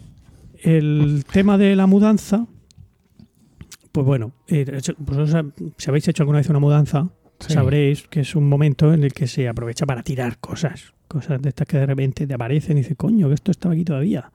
Voy a tirarlo a la basura. Pero claro, nosotros habíamos reservado un fin de semana para hacer, hacer eso, ¿no? Empezar a empezar a embalar y empezar a, a tirar cosas. Pero entonces los de la mudanza nos dijeron que si podían ir ese fin de semana a empezar ellos a embalar, porque hemos contratado el embalaje y el desembalaje. Por 120, Capitalista. 120 pavos, macho. 120 pavos me pedían. No es dinero. Tómalos. Por el embalaje. Toma 240 Eso es Embalar y desembalar. regalado, sí, sí, regalado. sí. Pero los muebles y todo también. Claro, claro. Y te lo ponen todo Los- como estaba. Los muebles los desmontan y este después me este mueble que contemplas ahora mismo, con mi cristalería dentro, que está señalando a Tal- Emilio con su mano derecha. efectivamente, mm, tal como está aquí, estaba en la otra casa. Ya ves. Bueno, yo. Y las buenas gentes de mudanzas, la flota, se encargaron de... Echaron la foto y luego lo pusieron igual que estaba, con los platos y todo. Con Igual, eso, igual, sí, ¿no? con lo Pero mismo sí. que lo hice yo, sí, señor. Pero las cajas meten, te lo meten en la caja y te apuntan. eh, cristalera del salón. Entonces cuando llega la caja al salón, Y- pon- y- y al nuevo salón, ponen la cristalera, la montan y luego lo rellenan con, la, con lo que hay en la caja. No, bien. está genial. José, ¿y, y 120 vosotros colaborasteis activamente en la mudanza o estabais mirando? Estamos bastante mirando. Pues nosotros, yo recuerdo en nuestra mudanza, nos pegamos una paliza, Yo, además, yo con, con el agravante de que, de que el, claro, vivíamos en un sexto y sacaron las cosas con plataforma, muchas de, la- de los muebles. Lo mío no, todo por el La ascensor. plataforma pasaba por, por, el, por el- la habitación por la que había una señora que se estaba muriendo. De hecho, se murió ese día. Subió la familia a pedirnos que por favor, si podíamos parar la mudanza, porque su madre estaba fatal y estaba ahí con el ruido de la plataforma que subía y que bajaba y no pudimos parar la mudanza. Y se murió ese día. Por, cosas que te pueden de pasar. Qué. Sí, ¿no? Pues no. O sea, que no te quejes. No, no, no, no. no, si Yo no me quejo. con mis cuñados. Que encan- estaban encantados tus cuñados con tu mudanza. Mm, No, estaban ni de Son esos cuñados que ya no te hablan, ¿no? No, no, todos me hablan. No, no, eso- todos me hablan. No, Bueno, no, goma, todos no me estamos hablan. hablando de tu mudanza, Yo me estamos llevo muy bien con mis cuñados. Y les ayudo, aunque soy un torpe, pero ¿A sus mudanzas nos ayudas? No, todas las cosas que ellos necesitan. Tú me has ayudado a una mudanza a mí. Claro, se sé. lo he contado. y De En la hecho, Sí, en la sí, cenia. me acuerdo. La cenia, Cuando nos he trajimos los muebles de, de- de la Lo- cenia. Lo ha dicho, lo ha dicho. Sí. Nosotros sí hicimos algo en nuestra mudanza, porque no nos, te- no nos colocaron todas las cosas y muchas de las cosas no eran colocables, porque no había un equivalente. Aquí, vosotros recordáis seguramente, mm, seguro José Miguel, en mi estudio, en la anterior casa. Una habitación muy grande con un mueble cojonudo, hecho a medida, lleno de estanterías y con un mueble partiturero. O sea, tenía un mueble ad hoc hecho y creado y diseñado especialmente para tener partituras. Sí. Y todo eso aquí, nada. Claro, porque Claro. no, no llegó aquí el mueble. No, partiturero. claro que no, ni, ni no. Hay un mueble del Ikea. Se lo dejaste al inquilino. el Sí, para está allí como todas sus partituras. Claro que sí. Cabrón. Eh, eh, entonces, claro, había muchas cosas que eran en plan, mm, pero aquí no hay equivalente. Y entonces todas esas me las eh, fumé yo. Y tú sabes lo que ocurre en muchas mudanzas, no sé si en la tuya, pero en la mayoría de las mudanzas, pues tú te mudas, colocas las cosas básicas y luego hay una serie de cajas que están por ahí dando vueltas mucho tiempo. Eh, el ejemplo ahora- clásico ahora de esto es el comienzo de la película de Los Increíbles, cuando eh, el Astiguel llama a su marido y le dice, estamos oficialmente mudados. Y le dice él, muy bien, ¿y, y qué hemos hecho en los últimos tres años? ¿No? Y dice, no, es que acabo de abrir la última caja. Bueno, pues en esos momentos Rocío estaba, eh, en el momento de nuestra mudanza, Rocío estaba embarazada de eh, siete meses. Y entonces a Rocío embarazada de siete meses tú no le dejas las cajas por ahí. Ya. Ni siquiera las bajas al trastero No. para esconder. No. Tú las cajas, las vacías y las pones En su en su sitio. sitio. Sí. Dios. Pues, eh, pues, eh, Todas. Menos mal que Irene no es Rocío. Entonces, my side, ¿no? O sea, me deslomé. Por cierto que Eh, Por se- eso no he cambiado de pareja. Claro. Eh, se enfadó, se ha enfadado Rocío conmigo porque dice que en el anterior podcast no he dicho, me, me- me he dicho cosas de ella que no eran ciertas. Y estas que estás diciendo sí lo son. Esta sí. Dice que yo me, me reí de ella porque dijo que le habían dado de alta en seguridad social al, al rey del cachopo, no sé qué, pero que ella me lo había dicho bien, en fin. Sí, que tú Ah, eso, algo que no señora era- abogada. Quejándose, quejándose. ¿no? Como te gusta a ti, José Miguel, Eso, quejándose. eso es. Y luego también se me ha quejado de que en no sé qué capítulo del Daily no digo bien la fecha, mm, la fecha probable de parto de sus tres embarazos. De nuestros tres hijos. Mentira. ¿Verdad? ¿Qué clase de padre eres? ¿Verdad? No como vosotros que la, que la recitáis como si fuera adicta a rollos godos. Yo dije, pues unas que además me venían bien para la narrativa que en ese momento había diseñado. Y punto. No dejes que la verdad pero una historia. Y- pero vamos, que no fue muy lejos, que pude fallar en unos dos días. Pero no, me ha dicho, ni, ni, ni, ni, hablas de mí en los podcasts, ni, ni, ni, ni, ni. Amor, Con esto lo estás arreglando. es una gran fan de, de, de Romano. De romanos Me también. encanta, sí, sí, muchísimo. Ay, Lo un besico, escucha con Rocío. pasión ribereña. baja, muy baja. Bueno, pero sí me hizo abrir todas las putas cajas. Bueno, es que el- la cosa es que eh, a mí- en, mi, en mi caso tampoco han colocado todas las cajas en Claro, su sitio. que no puede ser. Es que, bueno, esa es una de las cosas que les sorprendió a estos señores. Es que como, había como 100 cajas. 100. Por- el problema era ese, ¿no? Que os estaba comentando, que, que no pudimos mm, tirar cosas. Claro. No, no nos dio, no, no Tiempo. nos dio tiempo. Claro. Solo no nos dio tiempo en, en los 13 años que estamos viviendo en esa casa. Eh, y entonces, pues empezaron los- estos señores a, a- a guardar y, y han salido 100 cajas, que de las cuales, pues yo qué sé, habremos sacado ahora pues unas 25, a lo mejor 30, pero tengo todavía la casa, las cuatro plantas de casa llenas de, de cajas, todas ellas, ni- ninguna de ellas se libra de... Yo es que me mudé con un hijo menos de los que tú te has mudado. Yo me mudé No. aquí, Isabel tenía dos años y, dos años y, y tres meses. Quieras que no. Aunque ya lo Pero, pero aún así el nota. de la mudanza decía, ¿de verdad solo vivís cuatro personas en esta casa? no se lo podía creer. Bueno, el caso es que ya está, ya está todo allí. Es cierto que un sofá y bueno, un sofá y un sillón, los sofás que tenía yo allí en el, en el salón, Sí, me los llevé a la casa de campo, que tengo una tercera casa, por cierto. Dios. No sé si- Potentado. Y es casa teniente. que el- Sí, sí. era es curioso el que el, el señor este el, el de la mudanza yo quedé con él digo bueno esto que no lo quiere el inquilino ni me viene a mí bien en mi, en mi salón nuevo lo vamos a llevar a una casa de campo y dice no te preocupes mañana venimos y lo llevamos y cogió su camión de mudanzas enorme Adiós. y dijo venga vamos para para el campo tú me guías y claro, todo fue bien hasta que llegó el camino de tierra Total. kilómetro y medio de camino de tierra que Madre todos conocen menos tú Dios José Sí, tú no has venido No. qué desastre a ver si tenemos que grabar un, un Yo, he ido varias veces y casi todas he conseguido llegar. Mm, Casi todas. en menos de dos horas. En menos ¿no? de dos horas. No te fíes del GPS. No, Consejo, no. que te manda por una sierra de mazarrón, que eso, eso no hay No. quien. GPS no. No, No. Bueno, ya hablaremos. Bueno, de- GPS no, del, del Google Maps y tal. De, ¿no? bueno, de- de- nada, de- nada, de- ninguna mapas de aplicación. Apple, pero- Invítame a mí y a mi familia. Claro que sí. Al próximo. Al próximo día. Pero invítanos a todos. Bueno, todos, solo vais claro. a invitar a él. Claro, si invita a. Emilio. ¿Hacemos una queda romana? Dani. ¿Con las Claro. familias? siempre- uy, Dani. Sí. ¿Eh? ¿Y los Dani. oyentes Dani. también? Te- te Dani, Dani, te no, no, Dani. Darío, mi hijo. Darío, tu hijo. ¿Qué? Está encantado con Emilio. Cuarto. Emilio cuarto. Claro. No con Emilio el padre. Bueno, tampoco me ha tratado mucho. Quiero decir que lo mismo también Ah, le ha caído sí. bien. Mismo también. ¿sabes? le cae muy bien.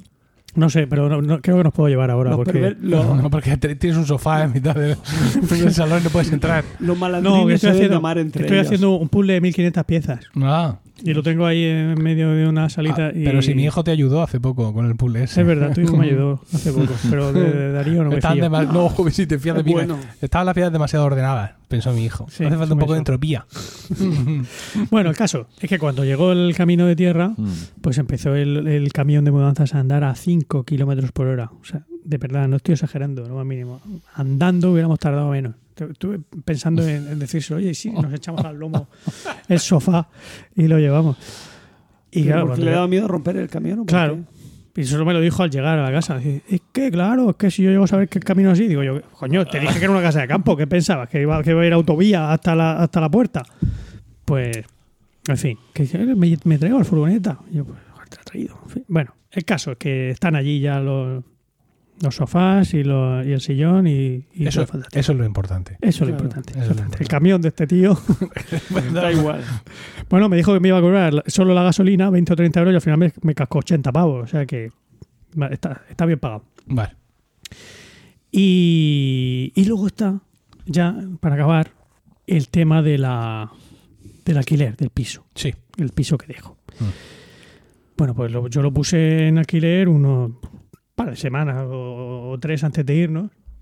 Y el, el mismo día que lo puse en alquiler, bueno, pues ¿cuántas inmobiliarias creéis que hay en la ciudad de Murcia? En la ciudad de Murcia puede haber 75 inmobiliarias. Pues yo creo que me llaman unos 73. de ellas. Yo creo que tardaría, tardaría menos en contar cuáles no me llamaron. ¿Cómo puede ser eso? Sí, Claro, el alquiler ahora es el, el nuevo eh, el nuevo modus mm, vivendi de esta gente, ¿no? O sea, Pues ya no, no... te, no te creas, porque un vecino eh, ha puesto su vivienda a la venta, aquí donde yo vivo ahora mismo, en la- aquí en la zona norte de Murcia.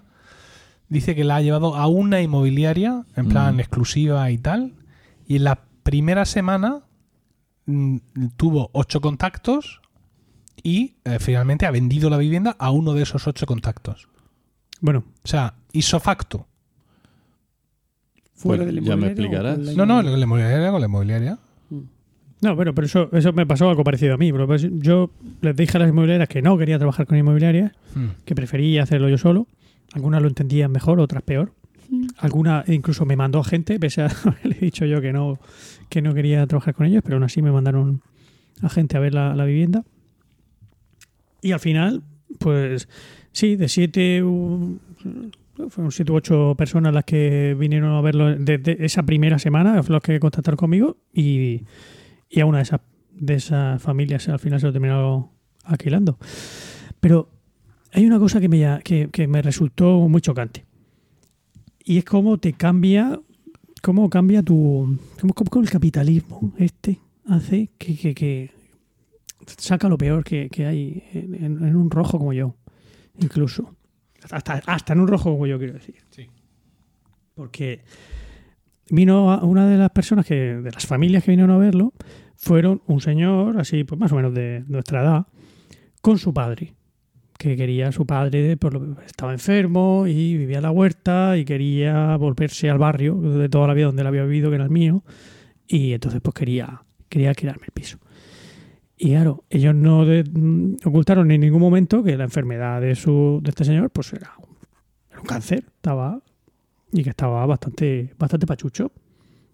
Y entonces, eh, claro, me decían que el único problema era que la, que la, la bañera, pues que él no me podía entrar a la bañera, que necesitaría un pie de ducha, que tendría que, que cambiar el- la bañera por el pie de ducha, que ellos lo cambiaban, que no me preocupara por eso, que lo, que lo hacían ellas. Pero claro, ahí me ves tú a mí automáticamente pensando, un señor que me va a durar un año, dos años como mucho, se me va a morir y me va a dejar encima luego la casa con un pie de ducha y sin bañera, que luego yo cuando la quiera volver a alquilar, si se la quiero alquilar a una familia con niños, ya no puedo. Me río porque, no porque me... sea, por- que yo- no, por la desgracia, no por la desgracia del Señor, sino porque he estado exactamente en tu misma situación.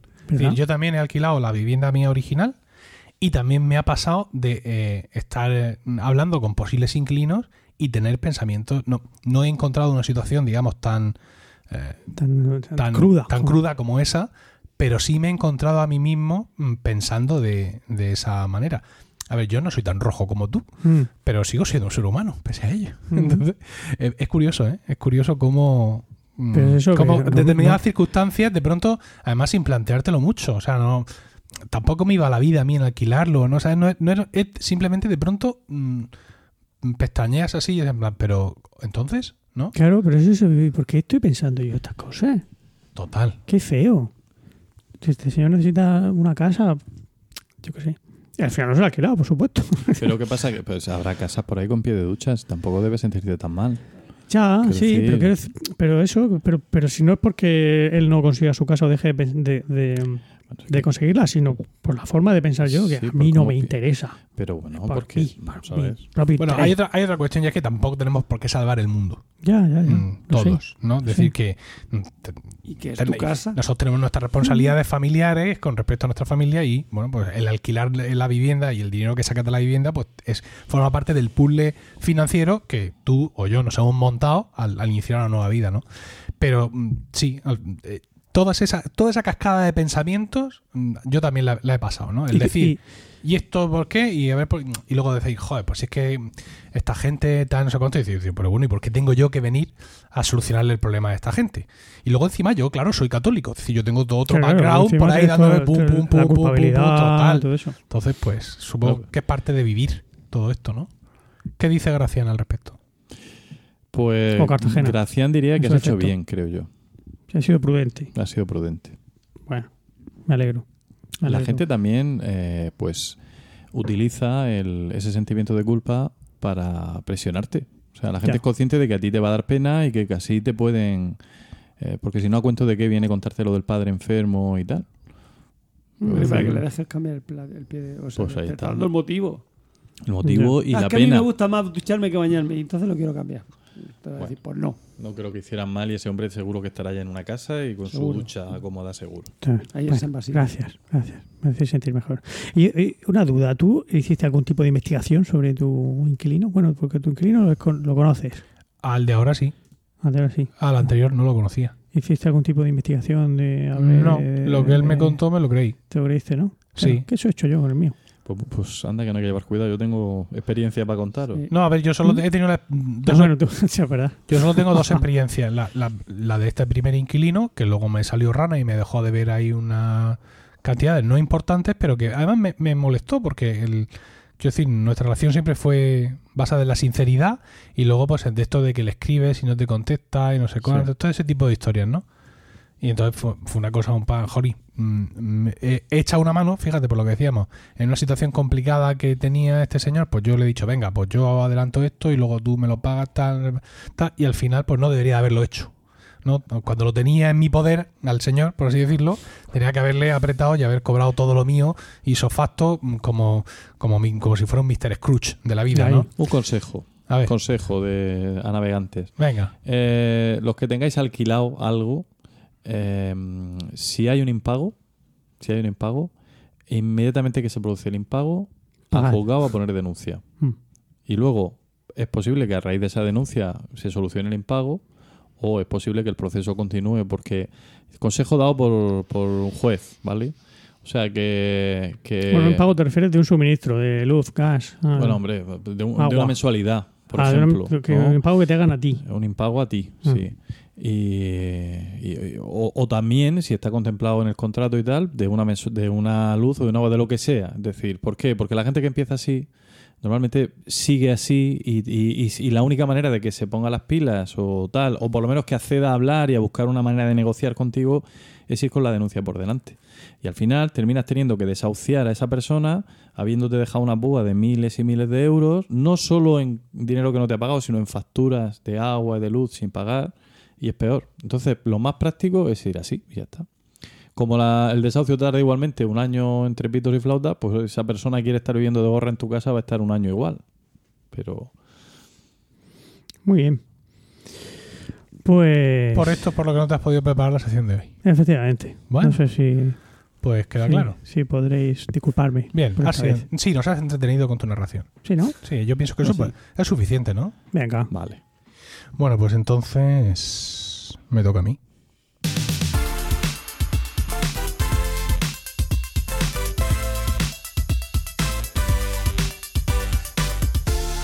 Yo tampoco me he podido preparar mi sección. Qué morro. Qué bien. No, lo mío, es Qué poca lo mío es peor todavía, porque tengo dos secciones ya diseñadas, ¿no? Entonces dije, ¿cuál voy a, a- cuál voy a hacer para el 1 de diciembre? Dije, esta. Necesitaba la ayuda de mi mujer. Le dije, mujer. Ayuda. eh, acudió ella enseguida, "Co- ¿qué quiere mi rey? ¿Qué quiere mi señor? Ya sabéis que Sí, sí, lo sí. sumisa que es mi esposa. Solícita. Sí. sí, ella sí.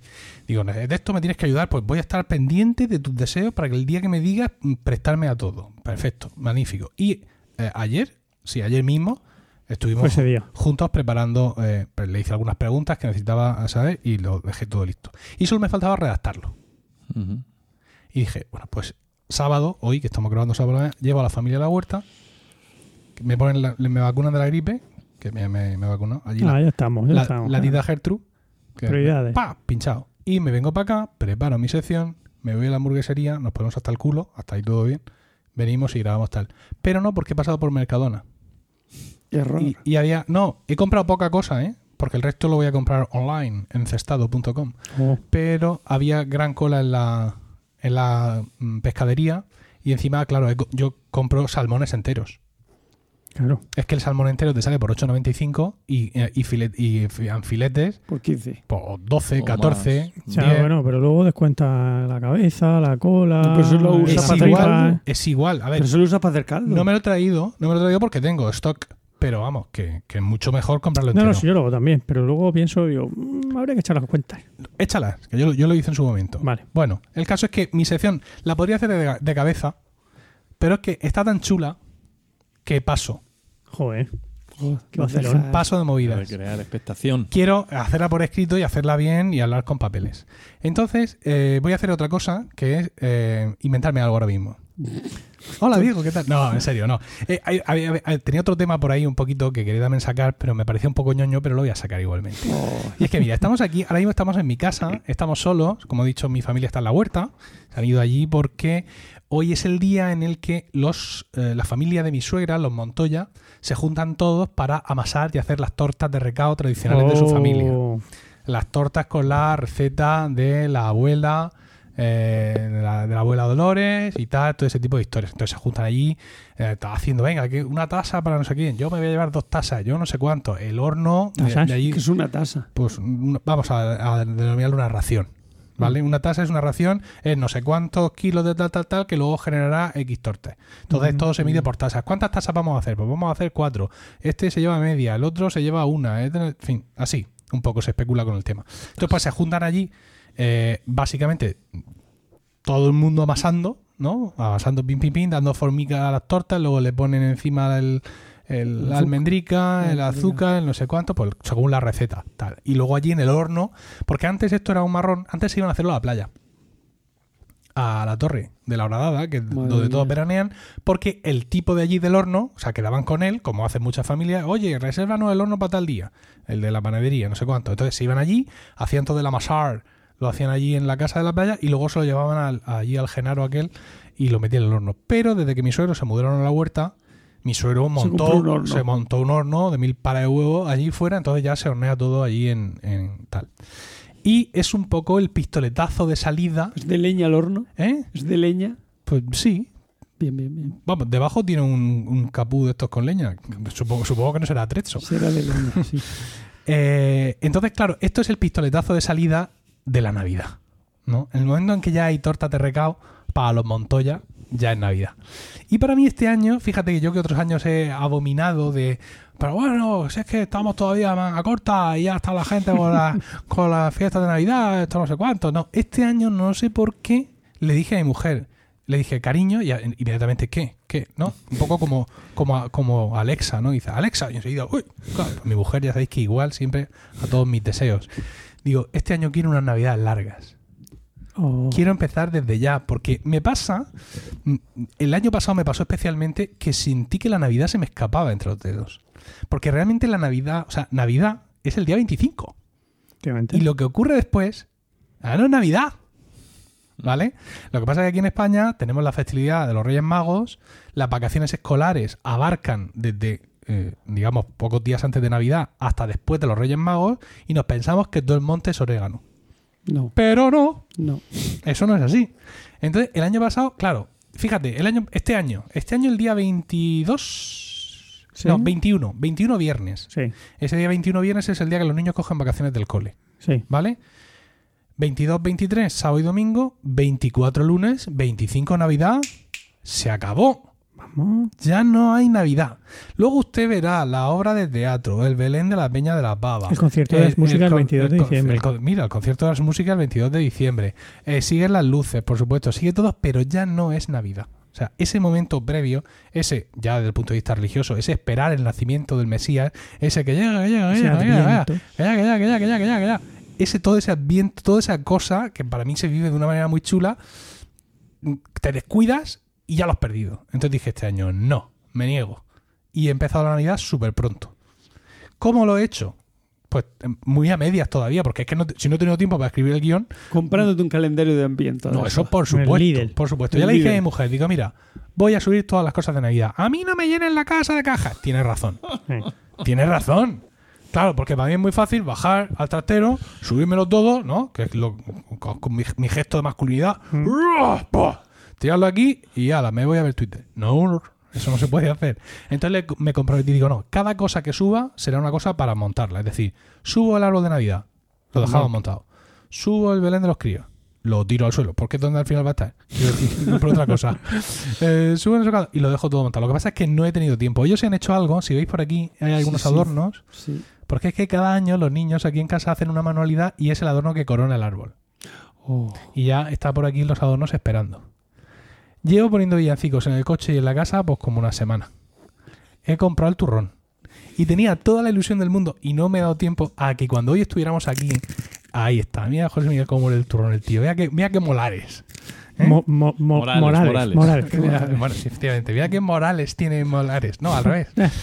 Tenía toda la ilusión de que cuando estuviéramos hoy aquí, en este ambiente que se crea, en esta familiaridad con, con el mantel, este whisky que os habéis apretado, Paco y José Miguel, con la calefacción puesta, ¿sabes? Que se crea aquí un ambiente muy chulo, mm, evidentemente por nuestra amistad y todo eso, que estuviéramos a- además rodeados de toda la parafernalia navideña, con todas las luces, creándonos pe- pequeñas convulsiones. Hubiera sido bonito. ¿Verdad que sí?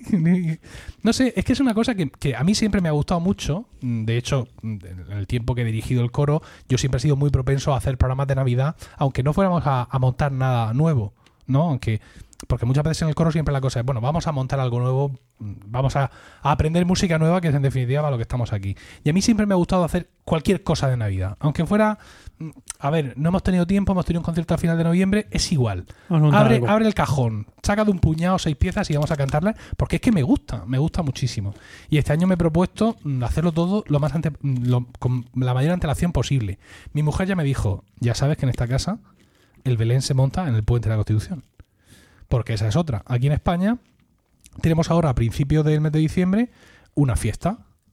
¿Vale? Es decir, el día 6 es el día eh, de la Constitución. de la Constitución y el día 8 es el día de la Inmaculada Concepción, que es la patrona de España. No, que no es la Virgen del Pilar. No, Que no, que. que no, que no es la Virgen del Pilar. Ya, ya, no, no es verdad. Vale. Entonces se genera ahí lo que se conoce como un puente, ¿vale? Con varios días, de- no hay, no hay cole, ¿no? Es que, es que alguno de nuestros oyentes no sabe lo que es un puente en, Es- en toda la hispano es que no sé si se llama puente en todas partes. Seguro que sí. Sí. A los comentarios, oyentes. Ah, mira, comentad.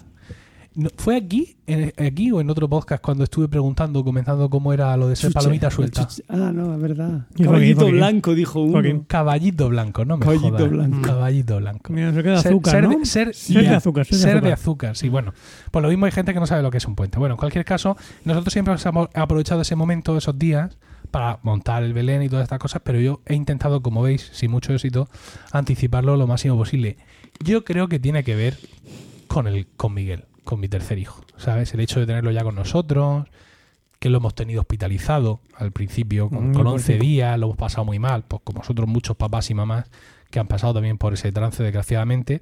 Entonces, pues ahora que va todo bien y el que Zagal está mm, espectacular, que o sea, no tiene nudillos. O sea, cuando- en lugar de lo los nudillos, en lo- en donde tendría que tener nudillos, se le, se le- agujero. tiene agujero. Es espectacular. Tiene molla en el empeine. ¿Vale? Es, una, es una cosa y va, y va eh, como si fueran los nudos de un árbol, va adquiriendo rollos en la ingle, ¿vale? Hacia su hacia- Cada mes que pasa tiene un hacia- rollo nuevo. Justo hacia sus inmensas pelotas. Entonces, una cosa así, hacia tal. Entonces, quizá por tener el crío, quizá por no sé qué, quizá por la edad, Eh, la edad, También. No lo sé. no lo sabemos. Claro, vosotros es que sois menos navideños que yo, e incluso Mm. nada. No te creas, yo soy bastante navideño. aquí Tú eres bastante navideño, Sí. dentro de tu teísmo militante. ¿Qué tiene que ver? Un- Claro, efectivamente. Es folclore, Emilio. Ay, ay. Claro. Es folclore. Sí, Digo, por supuesto. ¿Quieres que lo hablemos? venga. A Sí. ver, eh, No, quiero decir, nada, esto le da un toque más navideño todavía. No, no, a ver, si te entiendo no perfectamente. tienes polvorones. Te entiendo perfectamente, no, no tengo todavía. Te entiendo perfectamente, pero que este año ya lo vende. tengo como una especie de sensación especial de querer disfrutar más las fiestas. Cuando, pues, como todo el mundo, pues estas fiestas, pues muy bien, te gustan más o menos, las disfrutas, un calendario apretado, las comidas, la lotería, el no sé cuánto, la tal, pero no sé por qué este año Lotería no. estoy como más, como más todo, ¿no? Vaya. De hecho, a, a- a Alexa, la tengo, el asistente virtual de Amazon, la tengo frita pidiéndole música navideña. Villancicos. Sí, sí, sí, sí. Y todo muy bien. Y no sé, Miguel ha aprendido a tocar el Jingle Bells con el violín. el tuyo. Mi Miguel, Tú, sí. claro, es que el, El mío tiene no. tres meses. El, El tuyo tuyo no. tiene eh, El mío seis. lo toca estupendamente ya. ¿Sí? Sí. Magnífico. Y lleva tocándolo también desde mediados de octubre. o sea que mis navidades para son mucho más largas. Pues ya le va a salir muy bien. Le va a salir muy bien. Mira, Cuando precisamente, toque esta- esta precisamente por eso que Nochebuena. dice Mm, a los, a los suegros. eh, en, Claro. lo- en los colegios generalmente hay algún evento navideño, ¿vale? Y cantan alguna canción y tal. Y claro, para que los críos pequeños aprendan la canción, pues como tú dices, empiezan a enseñársela Menos en mi instituto. a final del curso anterior. Entonces, hay un momento en el que tú estás. instituto no se hace Hay un momento en el que tú estás, no ya estás hasta los pelos del villancico. y todavía no has desenfundado una guirnalda. Exacto. Pero no. Sin embargo, este año no sé por qué. eh, eh, insisto, es el ¿Cuándo nuevo. encienden las luces? ¿Eh? ¿Las encienden ya esta noche? Hoy, Eh, eh, sí, a las seis y media. hoy. Mm. Mi hermano se lleva. Le queda. hijo para allá. ¿Sí? Eso es-. En, en Murcia, eso es muy peligroso. En Murcia es que todo este tipo de, eventos folclóricos, mm, culturales, colectivos son ricos. Por ejemplo, muy característico es cuando le da al ayuntamiento por regalar pasteles de carne. Oh. Hemos de aclarar que un pastel de carne cuesta 1,50, En el 1,75, mejor de los casos. 2,ve- 2,25. Y- Es decir, y que ya. no es un producto muy caro, No, ¿no? pues Ni- es pequeño, es, es un unipersonal. Como Efectivamente. Everest. ni que esté ni que ni que esté fuera del alcance de la gente en plan no por ejemplo solo se hace en determinado momento no el pastel de carne en Murcia es casi fast food no pero de pronto hay un día en determinada fiesta que dice el ayuntamiento degustación de pasteles de carne. Y eso Ah. significa que van a regalar pasteles de carne. Entonces como una hora antes hay una cola inmensa gigantesca que se pierde en la noche de los tiempos.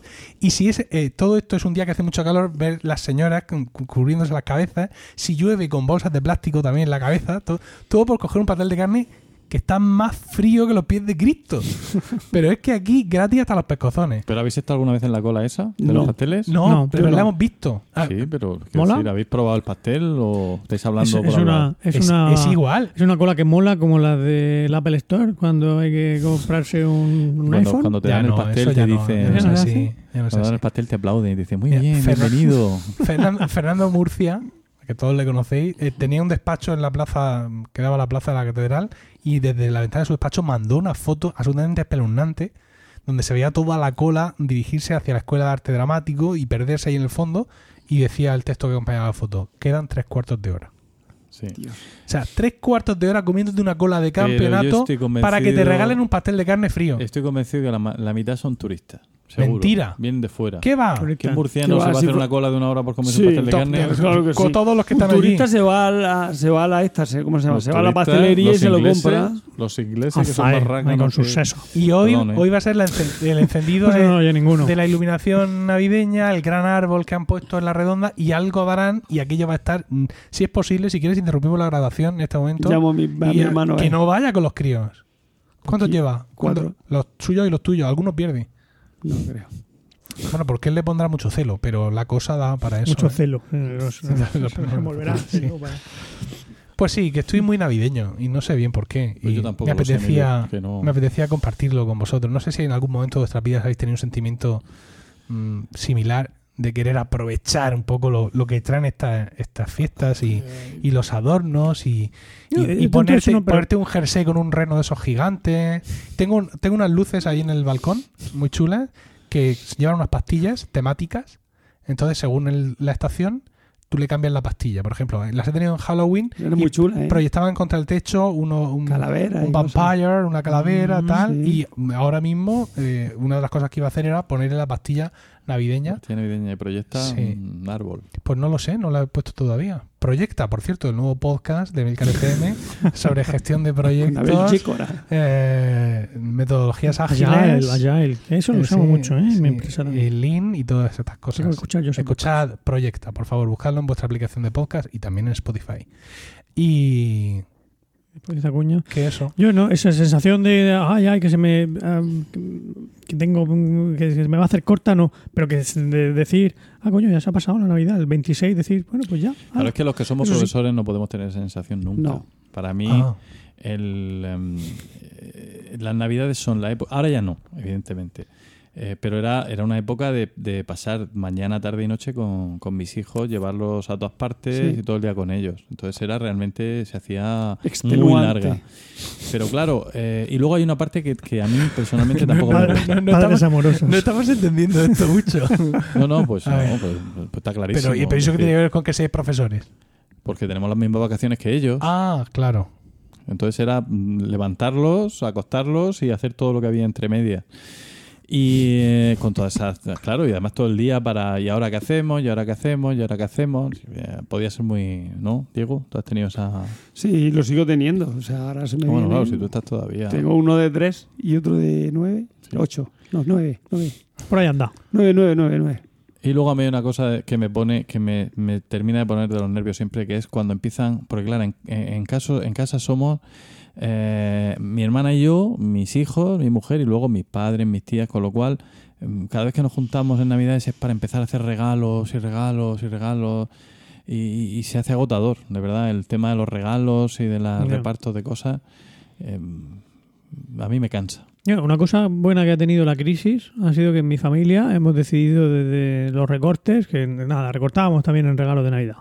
Y nada de hacer esa explosión eh, combinatoria de yo todos nos regalamos a todos. Que solo Sí, se regala a los críos invisible. y se hace el amigo invisible. Y, Sí, y ya ah, no- pasamos al amigo invisible y luego ya incluso quitamos el amigo invisible. Damos la amistad, Regalamos a mis padres y mis padres nos regalan a todos. y ya no está. sé. Pues eh, yo, eh, como mm, por un lado están los- la familia de mi, de mi mujer, donde mis hijos son los únicos niños pequeños. Dios. Entonces, claro, imaginad, ¿no? Todo- Toda esa avalancha de amor tra- transformada ¿A ti, en eso, a ti eso no te, no te da repelús? Es Fatal. que de repente tus hijos se ven enterrados en regalos de muy, aquí, de muy allá, mal, juguetes. muy mal. que- Entonces, todos los años, todos los años hacemos lo imposible por contener todo eso, por nosotros intentar dirigir esas cartas que escriben a los Reyes Magos, intentar que no pongan cosas que merecerían tener su propio número catastral en un momento dado, ¿vale? Que pagarían IBI aparte. y, y unos años nos sale mejor y otros años nos sale peor. Y luego está mi familia, que aunque hay más niños, pero como somos pocos, ¿no? Pues el, el- el recortar y todo eso, en plan, pero en fin, para dos que somos, que no, ¿por dónde vamos a recortar? Entonces al final, eh, mm, nosotros, mm, Rocío afortunadamente es una mujer muy previsora y muy capaz en la organización y desde mucho tiempo antes de que lleguen las fechas, desde principios de noviembre, estamos ya escribiendo la carta, viendo a ver qué van a querer los niños, ayudando al resto de la familia a escribir sus cartas, intentando eh, tenerlo todo, que diría eh, el dictador, atado, y bien, atado. atado y bien atado. Y insisto, pues unos años nos sale mejor y otros años nos, nos sale peor. Eh, Y ya está. ¿Este año cómo va? Pues ahí estamos. Mm. Quiero decir, acabamos de empezar. Ya, ya. Bueno, Nosotros- el primero de noviembre Sí, a ver, el primero de noviembre es cuando eh, se baja, se, tenemos una pizarra oculta en el techo, el rocío la baja, empieza a escribir diagramas, a unir flechas, poner recortes de periódico, ¿sabes? Y nosotros ya tenemos nuestras cartas escritas a, sus majestades e incluso hemos ayudado a los abuelos a escribir parte de sus cartas, pero luego siempre hay alguna gente libre, ¿vale? Al, que no puede, al que no puedes detener y de pronto, de pronto, como el chiste, nos abre el telón y aparece cuando, cuando le dijo, lo he contado ya aquí, cuando Valdano le dijo a Raúl con 18 años, dice, bueno, ahora que estás empezando a ser, a ser famoso, que yo qué sé, que imagínate que te llaman el marca y te quieren hacer una foto montándote un caba- en, en un caballo y diciendo caballo ganador o algo así, no hagas ese tipo de cosas. Vale, vale. Y al día siguiente abre el marca Valdano y se encuentra a Raúl montado en un elefante. Y dice, pero vamos a ver, ¿pero qué te dije yo ayer? Y dice, es que usted de elefantes no me dijo nada. No, pues más o menos igual me ha pasado alguna vez, ¿no? El llegar allí y de pronto a ver que han traído los reyes aquí, excitación. Oye, ¿y aquello? Aquello que tapa el sol por la, ladera- por la, la zona norte, de elefante. ¿qué, qué es? Y ya, ¿cómo es posible? Tal? Que luego esto al final, mm, lo único que fomenta es la venganza. Pues claro, Claro. dices tú, ya tendrás hijos tú, ¿no? Ya te escribiré yo a ti una carta, aunque sea lo último que haga, ¿sabes? Ya tendrás que tirar un tabique para meter eso dentro. Pero bueno, también, es, también la Navidad es eso. Sí, Sí, ¿no? el, La el Navidad es mucho resentimiento. eso. El sentimiento, el Sí. consumismo. Este año nos toca cenar con la familia de mi mujer en Nochebuena y comer en, en Blanca en Navidad. Cocido con pelotas. Eso espero, Ah, eso espero. Porque si no, si no la La lío, multa. ¿eh? Bueno, Que yo estoy muy loco y a mí la cárcel me da igual. Y eh, el Día de Reyes, ya hace ya un par de años que hemos conseguido, todavía no sé cómo, hacer algo que yo tenía muchas ganas de hacer, que es levantarme en Reyes en mi casa. Porque al igual que el otro, era, venga, un año, dormimos en Reyes, en ta, ta, ta, ta", y no. Los reyes los hacemos aquí, en nuestra casa, nosotros, en nuestra familia. Mm. Claro. Nos levantamos, porque si no llegan aquí los reyes, no hay nadie. Y los reyes van a pensar, hijo puta, ¿esto qué? ¿Nunca están? No, aquí para que sepan que estamos. Nos traen nuestros regalos, los abrimos, tal, nos vamos, entonces, a Blanca, comemos allí y luego después de comer, pum, con los otros, con la otra Que familia. también es un ¿Y. Nochevieja? ¿Eh? ¿Y Nochevieja? Nochevieja Es una siempre. fiesta pagana. Efectivamente, entonces nos da igual y siempre. eh, Trabajamos, la- ¿no? No, la hacemos, la solemos hacer aquí en, en, en Murcia, con la familia de mi mujer. Bien. No. Va a no correr hay- San Silvestre este año, Diego. ¿Te Sí, voy a no? correrla, ¿Ah, sí. sí? ¿Y no, el y le- no me le vas a He decir? convencido a mis sobrinos no para me que lo la vas a corran. decir. No, yo te lo digo. No, ahora me lo dices porque te lo he dicho yo. Lo he no me lo vas a decir. No te lo Pero si decías que ya no corre, me has si dicho que decías ya, que ya no corre. Lo dije así un día por lo bajín y le he dicho 20 veces que se venga conmigo tal y nunca se acuerda. ¿Qué memoria tiene, Diego? ¿Tú corres ya? No, no, me ha ¿Quieres correr todavía? Pues sí. Ahora, San Pues Silvestre a quedamos correr. ahora no sé ¿Cuál- si quiero. El baloncesto sí que lo vi.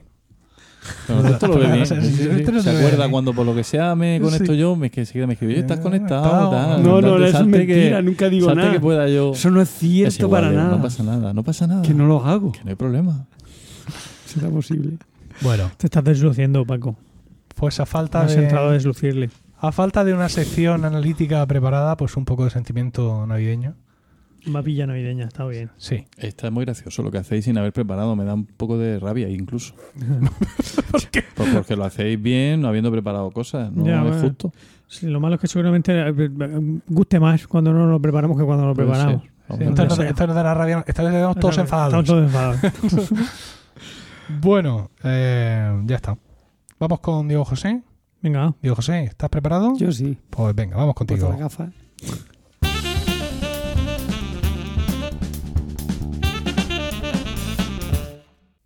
¿Empiezo ya?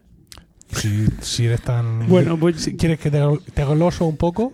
no, no. preséntalo, preséntalo. El, el padre de los dragones. eh, Calesi de los mundos. A ver si de secundaria. Bueno, mm, yo- es que después de hablar de la Navidad, va a ser un poco cortarrollo en lo mío. ¿Por Yo qué? voy a Siempre lo hablar es, no te preocupes. No irás a, no irás a la- música y holocausto.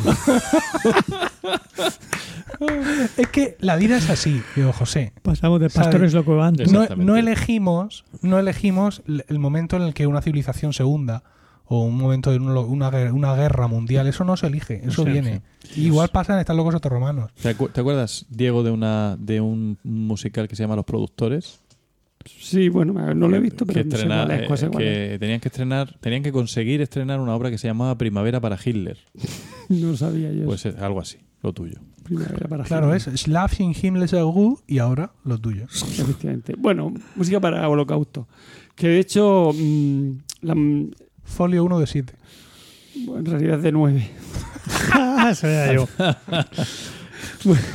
Bueno, mm, que lo que he sacado, mm, si queréis abundar en detalle, está sacado de una, de una página web que se llama así, Música y Holocausto. Yo voy a hablar de, de Hitler y su relación con los con músicos y directores en el Tercer Reich, ¿vale? Que es una temática que seguro que os apasionará. Hemos de Pero- recordar, para los claro, que es quizá que la estéis- trilogía del, del Claro, totalitarismo. para los que estéis escuchando quizá por primera vez este podcast, aparte de no salir de vuestros hombros, y felicidades por haber llevar ya más de una hora y media escuchándolo, decir que en los dos capítulos anteriores eh, Diego José ha hablado de eh, el, el general Franco. Pero, pero no hablaste de Franco y su relación con la música. No, Vas a tener que, podría, podría. Vas a tener que rematar. Lo haré, lo haré, si quieres. En Sí, el capítulo claro. anterior habló de Pepe Stalin, ¿verdad? Sí. Mm. Y ahora cierra, acaso la trilogía, Con Fito Hitler. hablaron con, hablando con, con, Fito. con Fito. Sí, bueno. Sí. eh, hay que decir que, mm, que la música mm, no era solo para, en- para el Tercer Reich, no era solo una forma de arte. El- Alemania tenía una larga tradición musical, como bien sabéis. Mozart, Bach, Beethoven, Haydn, Schubert, Wagner, son todos mm, mm, alemán, o sea, compositores alemanes. Bueno, Mozart es austriaco, pero quiero decir de, En el de sentido habla de alemana. la palabra. Efectivamente. Eh, pa- incluso para los alemanes, el arte, para- o sea, para los, sí, para los alemanes, la música era el arte más alemán de todas las artes. Ah, el reconocimiento internacional de los, com- de los compositores alemanes, de los directores de orquesta y de los músicos generaba un gran orgullo en el Tercer Reich. Entonces, claro, eso para ellos, mm, pues digamos que van a, van a tener, van a tomar mucho interés en lo que es la música de, de Hitler y sus secuaces pues van a tener gran interés. Bueno, Al mismo tiempo, se, por otro lado, hay que recordar que en esa época había una tendencia modernista y cosmopolita de la arte. ¿vale? En, eh, recordamos que en el periodo de la entreguerra es cuando surgen los ismos, el modernismo, dadaísmo, dada- como ya dijimos en, cuando hablábamos de Pepe Stalin. ¿vale? Y en algunos lugares pues representaba esto, esta tendencia modernista una gran amenaza. ¿vale? Para los nazis pensaban que representaba este modernismo una degeneración de la música alemana. Incluso mm, era una metáfora como un síntoma de la generación de la nación como tal. O sea, mm, toda esta música, toda esta mm, música modernista era como mostraba la, decadencia de, de- la sociedad alemana. ¿vale? Sea que eso era en común con los comunistas también, ¿no?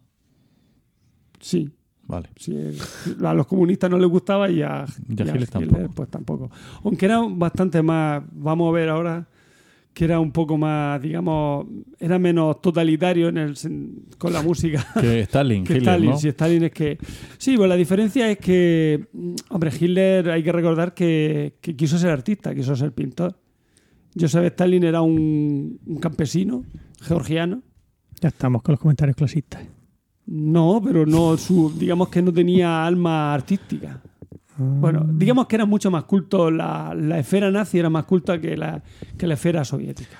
El otro no tenía alma artista, pero Hitler tenía alma para conquistarte. Sí que lo tenía, sí. A Polonia, por lo menos. Bueno, eh, muchos nacionalistas conservadores, no nazis, sino nacionalistas conservadores, percibieron las tendencias musicales de este periodo como, como hemos dicho, un presagio de la generación global y de la derrota de la Alemania en la Primera Guerra Mundial. O sea, asociaron la humillación del Tratado de Versalles con la creciente popularidad del swing y del jazz, ¿vale? E incluso de la experimentación de las vanguardias. Y por qué no hablar de los músicos afroamericanos y judíos que, que eran los que estaban, digamos, partiendo las vanas en esa época. De tal manera que pensaron que esa causa trajo el efecto del colapso general de la sociedad alemana. Con lo cual, pues, digamos que la música, esta música pues no estaba muy bien vista. ¿Vale? Eh, dichas preocupaciones no se, no se focalizaban ex- exclusivamente en los judíos, como he dicho, aunque sí que ellos eran el blanco principal. Eh, solo un pequeño porcentaje de músicos alemanes era judío, hay que decirlo, pero, pero eran bastante importantes. Por ejemplo, Arnold Schoenberg, Otto Klemperer y Gurweil eran judíos, con lo cual mm, eran Hombre. pocos, pero eran bastante importantes. Ya te digo. Mm, y pensaban que eso, esto va a fortalecer la idea de que los judíos estaban en la vanguardia de un, de un grupo organizado para pervertir y apropiarse de, la- de los valores alemanes, ¿vale? Eh, La búsqueda nazi por purificar la música alemana de la generación va a hacer que surja la, eh, la Kampfburg für Deutsche Kultur o Liga de Combate por la Cultura Alemana, que comenzó a desbaratar las actuaciones musicales de los artistas judíos. Pero no diciendo, no vaya, es que está feo, sino de verdad. Hay una peli, ¿no? Que se llama Rebeldes del Jazz o algo sí, así. sí, ¿no? sí. Hay una que habla sobre ese tema. Los, los periódicos auspiciados por los nazis se regocijaban de difamar a los, nombres y las carreras de los músicos degenerados. Incluso en 1933, que es cuando entró Hitler en el poder, mm, se aprobó la ley para, para restablecer la administración del Estado. Con lo cual se despidió de manera masiva a directores de orquesta, a cantantes, a profesores de música y administrativos que eran judíos. Ah, eh, los dos compositores más importantes de la Ilustre Academia de Arte de Prusia, Arnold Schoenberg y, France- y Frank Yo, Schrecker, fueron despedidos por, a mer- merced de esta ley. Bueno, primero hay que hablar de que bueno, la rapidez con la cual se sucedieron estos acontecimientos asombró a los judíos, que no se, no se esperaban que, fueran tan en serio. ¿no? De hecho, no hubo una protesta por parte de. Incluso no hubo una protesta por parte de los no judíos de, ante esta situación, de que echaran a, la calle a los judíos. Pensaban que luego los restablecerían. La única figura alemana, sí, que, que era una moda pasajera, pero luego se darían cuenta de que eran grandes músicos y que deberían de volver, o sea, que debían de volver a sus puestos, porque de hecho la única figura alemana que hizo algún tipo de protesta de, esos despidos fue el director de orquesta Wilfeld Furtwängler, que después hablaremos de él, que curiosamente, vamos a ver, que en teoría es el director asociado al nazismo. Con Karajan también, pero sobre todo Fülbanger se le, se le tachó de que era nazi. Después hablaré de él mm, de manera más, digamos, más, más tiempo, ¿no? Eh, de hecho, escribió una carta abierta a Goebbels donde aprobaba la eliminación de la influencia judía sobre la música alemana, pero también existía que había algunos judíos brillantes que debían de ver que se les debía permitir continuar tocando en su orquesta, porque él era el, el director de la Filarmónica de Berlín, ¿vale? Entonces le estaban chafando, Le jodía que se llevaran a los, claro. a los músicos buenos. Y le preocupaba pues quién iba a ocupar el lugar de los mejores músicos de su orquesta, que eran judíos. Vale. Mm, mm, mm. Eh, De hecho, él pensaba que, pues, lo que hemos dicho, toda- la gente pensaba que gente tan involucrada con la música, música, con la vida musical de Alemania, no era tan fácil que los pudieran despedir. Muchos músicos mantuvieron su empleo con los nazis durante los primeros años del régimen, pero ya a finales del 35 la limpieza ya estaba casi terminada y, muchos músicos judíos ya habían salido de Alemania. Eh, frente a la gran población de artistas judíos, mm, el Ministerio de Educación de Bruselas se encontró con líderes judíos en Berlín, o sea, con una serie de... se encontró con los líderes judíos, perdón, de Berlín para, para poder, digamos, colocar a toda esta gente y se creó la Asociación Cultural Judía, Jüdischer Kulturbund, que es como se dice en alemán, ¿vale? Gracias, gracias por aclararlo porque me queda a mí la duda. Y en el 33 se abrió el Reich Musikkammer, Consejo de Música del Reich, el cual, eh, mm, digamos que era el que daba la, la credencial mm, a todo aquel que tuviera la condición de ario para obtener empleo en la música. Si tú querías, ah, o sea, fuera de lo que es la, la Jüdische Kulturbund, la Asociación Cultural Judía, si tú querías trabajar para el Reich, tenías que pertenecer al Reich Musikkammer, o sea, el Consejo de Música del Reich. Y por lo tanto, la condición para pertenecer a este, a este Consejo de Música del Reich era ser ario, ¿vale? Los Ah. cuatro abuelos, Ario. Eh, los alemanes obviamente se entusiasmaron con la posibilidad de un marco centralizado. Muchos se sintieron atraídos hacia los nazis por eso, por, por haber hecho eso, porque iban a conseguir dinero. No por la ideología, sino por los potenciales beneficios artísticos y, y monetarios, ¿por qué no? Las leyes de Nuremberg de septiembre del 35 empeoraron la situación aún más, ya que ahora los medios judíos, los casados con judíos, ya no tienen permiso para tocar o componer. O sea, si tu madre era judía y tu padre era ario, ya eras judío. O si estabas casado con, un con una judía o, o con un judío, ya eras judío. En 1938 se montó la exhibición infame Erterte Musik, o sea, música degenerada, basada en la, en la exhibición Erterte Kunst, arte degenerado, organizada por Hans Severus Ziegler, eh, el cual intentaba mostrar al público alemán de qué trataba la música degenerada, cuál era su peligro y celebrar su purgación de la sociedad alemana.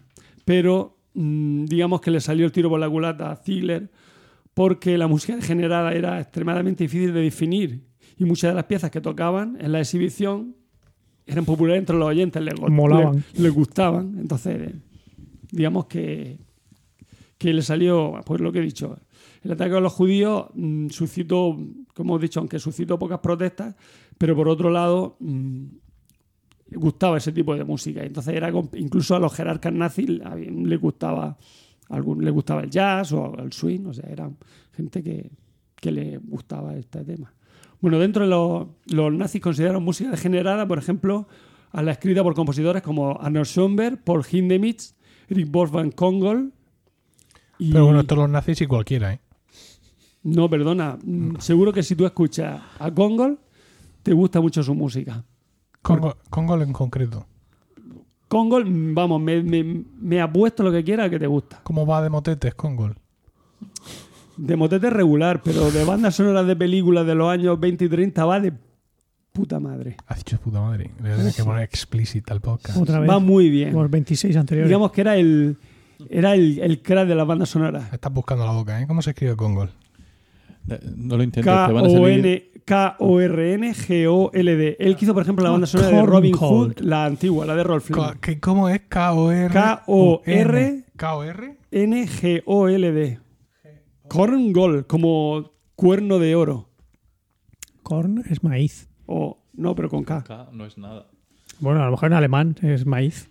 Erich Wolfgang Korngold. Korngold, efectivamente. Korngold. Corngold Star Wars sale. A ver, esto porque. Sí. A mí me sale disponible en YouTube y Spotify. Bueno, muy, poco digno. pues se tuvieron que ir al, al exilio. Por eso es tan importante Congo en ¿Qué, banda. qué carica, Bueno, pero Hindemith no nos gusta ninguno. qué carica comer Eh, torrijas. tiene, escúchame, tiene el Matías el pintor que está muy bonito. Uf, no, no, bonito no se le puede decir a Matías el pintor. Eso es como, como cuando hablabas de las óperas de. Como, como intentaba meterte con Stalin porque no le gustaba la música de las La vanguardias del, de 21 del siglo XX. Es una Y a música ti tampoco. ¿Cómo se llamaba aquella? La no sé qué. No, pero cosas al, bonitas. al inculto campesino No, pero no cosas- gustaba. Pero hay cosas bon- No, perdona, pero hay cosas que sí me gustan de Sostakovich. Ah, claro, ya, ya, ya Stalin también.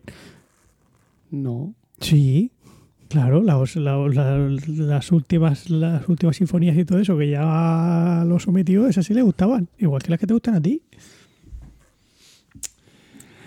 Ay, bueno, le tomaron le tomaron particular manía a, a Mendelssohn, ¿vale?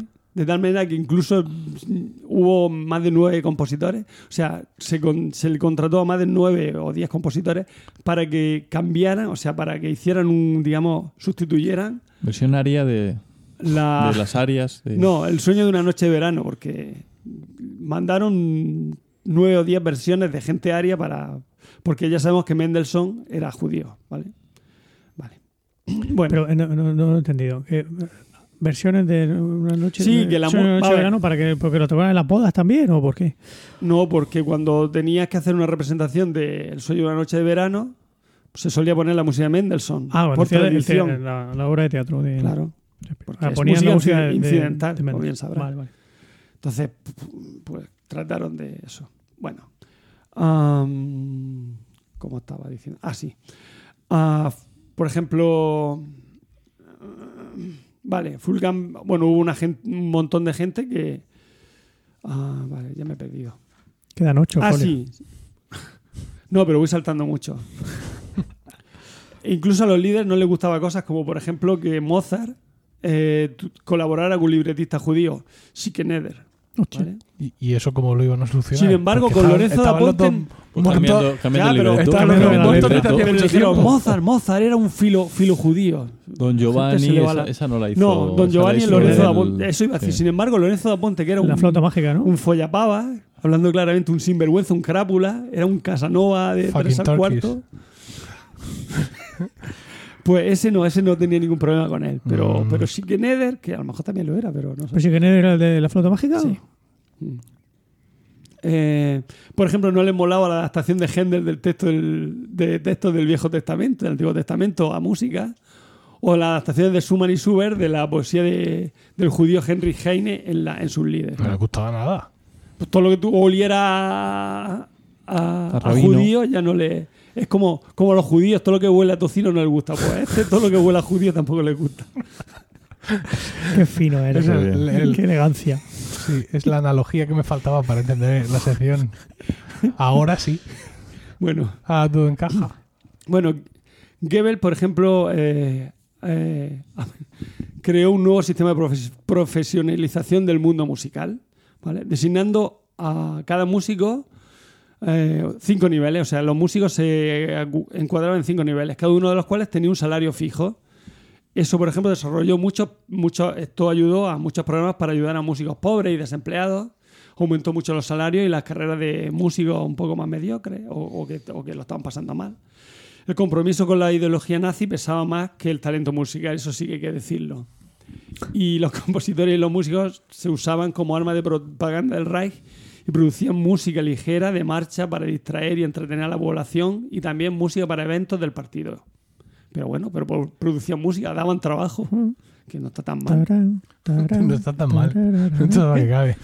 Estamos- a este punto de la explicación ya a los casados, a los que han visto alguna vez un judío en la calle, esos ya no pueden componer. ¿no? A los que alguna vez han pensado la palabra judío, se les prohíbe tocar, tocar la, la mandolina. Pero no está tan mal. Bueno, Al menos bien. daban trabajo. Podría- ser peor. Y había seguridad en las calles. Eso es. Sí. Nos han Porque dado. los, los nazis sabían mantener el orden. Bueno, se creía que, bueno, se tomó como un medio importante para inculcar los valores alemanes, el nacionalismo y el sentido de comunidad, la música. De hecho, la canción Horst Wessel de Horst Wessel, o sea, la, la canción de Horst Wessel, basada en la historia mítica de un joven nazi asesinado por una banda de comunistas, Judíos. fue popular y cantada masivamente. Joder, la canción de Jor Jorge Bessel era un señor que lo asesinaron una Sí, horda de de comunistas, una horda de José Migueles. bueno, Bueno, ¿y ahora yo qué?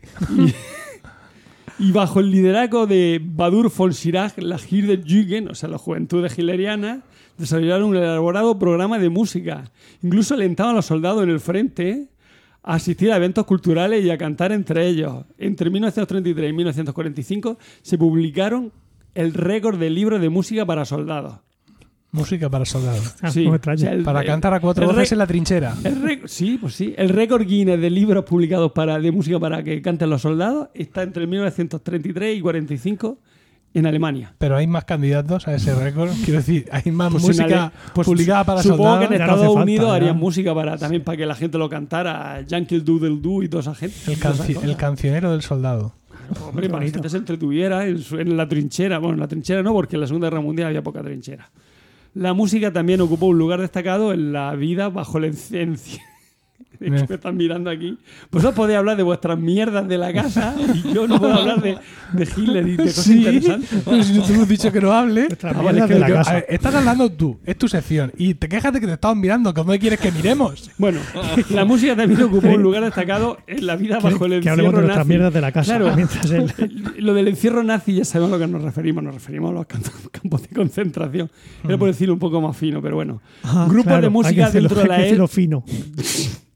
Grupos de música dentro de la SS y en algunos campos de concentración. Bueno, eso. Había, había músicos, o sea, dent- dentro de los grupos, o sea, había grupos de música dentro de la SS. Sí. En los campos de concentración había, había bandas de la SS independientes. O sea, eran muy amantes de la música los El SS. coro de La torturadores. SS organizaba café y concentra- musicales. Del campo de concentración. En muchos guetos. En muchos, incluso en los guetos organizaba Incluso. cabaret. No, no, sí, eran todo bondad. Cabaret, cabaret y Está café, muy que no bien, sé está muy bien, sí.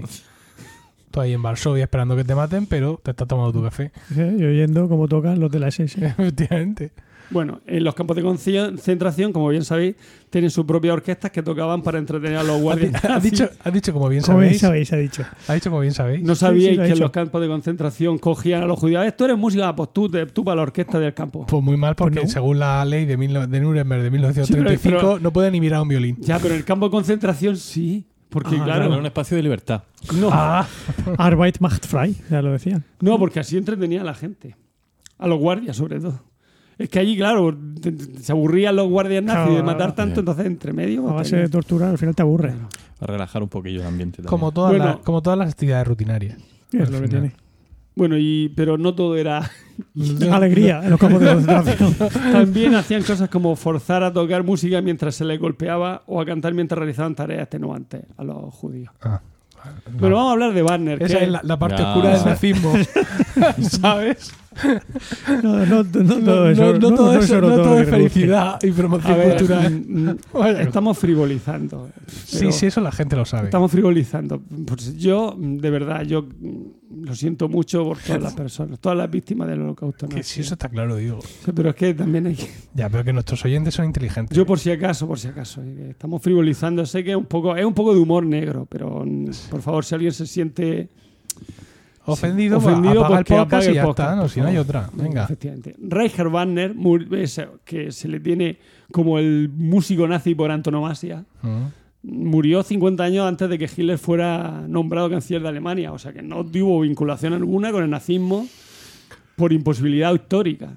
Estaba muerto 50 años antes. Sí que es cierto que Hitler hizo de la música de Wagner bandera de su régimen y símbolo de germanidad. También que la nuera del compositor, Winifred, fue gran amiga de Hitler. Winifred. Ah, pues Winifred ahí- se llamaba la ya- nuera del compositor. sí. Eso ya es, un- era amiga, nazi. Era amiga de Hitler. No- incluso fíjate si era colega, que lo acogía con familiaridad en la House Wilf, Win, Wanfried. Oh, espérate. Wanfried, la residencia de la familia en Bayreuth. Cuando acudía a los festivales, Pero, a ver, Diego José, os lo explico. No, que- ahórrate los nombres en alemán. Tienes razón. Di directamente la residencia de la familia en Bayreuth. Ya está. Bueno, pues, la resi- pues el Win, Winifred, que sí. Winnie the. Pooh. Winifred, que era la, la nuera de Wagner, de sí. Wagner. era colega de Hitler, entonces le invitaba a su casa. Allí. A su casa a la playa. su casa cuando se iba el tío de, de, de- de concierto a Bayreuth a A verla. Bayreuth, a ver, a Claro, eso, pues a- se quedaba allí en su claro. casa. Pero cuando ya era canciller, Cuando yo era canciller, claro. ah, claro, entonces, claro, todos somos cuando amigos iba del al Festival Banner de Bayreuth, ¿vale? Que Explica lo que es Bayreuth, porque nosotros sabemos. Vale, pero- yo te explico qué es Bayreuth. Bayreuth es una ciudad, pero aparte de una ciudad, allí está el teatro que le hizo Luis II de Baviera, que ya lo expliqué, Sí. A Wagner Ah. para que creara su, su ópera conocida de drama de arte total. O sea, ¿por qué? Porque Obras de arte total. obra de arte total, perdón, porque estaba la arquitectura en el Teatro de Bayreuth, la, mm, la escultura y la pintura en los, ¿Decorado? en, en los decorados y tal. Y Banner lo diseñó de tal manera que, por ejemplo, eso de cuando vosotros vais a un concierto de música clásica o a una ópera o a una obra de teatro, fijaos que apagan las luces para que solo se vea el escenario. Eso no se le había ocurrido a nadie hasta que Banner dijo, no, no, no, aquí se apagan las luces y aquí que la gente se fije lo que tiene en el en, en delante. Fíjate, El tío tenía visión de futuro. la obra de arte del futuro. Bueno, No, porque no habría dejado a su hijo casarse con la perra de su nuera. Si tuviera Pero- la visión de futuro. vamos a ver, dejó el, el- el rey emérito casarse a, a- a- al futuro rey con Leticia. A pesar de que, ¿cómo se llama? Jaime Peñafiel. ¿Era Jaime? No, sí, Jaime Peñafiel. Sí, Jaime Es Peñafiel. que lo confundo con Por favor, Pablo te- Peñafiel. Termina, termina tu, tu- Sí, tu sí, argumento porque no tienes en vilo. Porque le dijo, no, no, no, no, que no se case con Leticia. Y fíjate, Fíjate. Ya, O sea, pero- que es una plebeya. Pero que Ya, el, pero. el emérito es Porque un tú hombre. no puedes mandar en el amor. Y si Winifred enamoró al hijo de Banner, que desconozco su nombre en estos momentos. No, se llama Siegfried. Sí, conozco el nombre. Vaya. Siegfried. Sí. Pero escucha, es que ¿Solo Le- uno? Leticia ha invitado a Putin a la casa de Mallorca o algo. Es que no. Bueno, lo que íbamos. Pero es que no solo eso, se comenta, se rumorea las malas lenguas de que incluso La ma- Winifred, le- las malas lenguas muertas, claro, porque ya esto te hace tiempo. de que incluso Winifred le proporcionó el papel con el que el dictador escribió Mein Kampf cuando estaba encarcelado por el push de Múnich. Que si no sabéis lo que es, no lo voy a explicar, lo miráis por internet. Bueno, que dio un golpe de estado lo- en- Sí lo vas a explicar. rápido y lo metieron en la cárcel. Le pero dejó po- un paquete de folios Sí, Eso le dio los, sí, le dio los folios para del que- galgo. para que lo, miras así, lo levantas, lo pones a la luz Claro, y así, es un galgo. así- así entiendo que se te salgan nueve folios. porque- Bueno, no quede ahí la cosa, porque los No. festivales de Bayreuth se tendieron de también la pluma. bajo la, bajo la, ¿Y la en la época en la que Winifred envidió de Silfrid, el hijo de Richard Wagner. En 1931 Ay, no lo dirigió, o sea, ya me estoy perdiendo. Lo dirigió hasta el 44, el último año en el que hubo representación. ¿Quién dirigió qué? Pues Winifred era la que dirigía El el, festival. el vale. festival y lo tiñó todo de nazismo, banderas, nazi y todo en el festival de Bayreuth. Vale, vale. De vale. Wagner, vale. Y por eso ya la asociación. Eso se asocia tanto. Vale. Winifred nunca se arrepintió de su relación con Hitler, pero protegió a no pocos instrumentistas y cantantes judíos de la persecución del régimen. Ah. Por otro lado, casi todos, si te fijas, casi todos, mm, digamos, se congraciaban con Hitler, pero por otro lado, se daban cuenta de que los judíos eran unos putos cracks tocando música, o los comunistas, pues casi también. Y, y- Casi.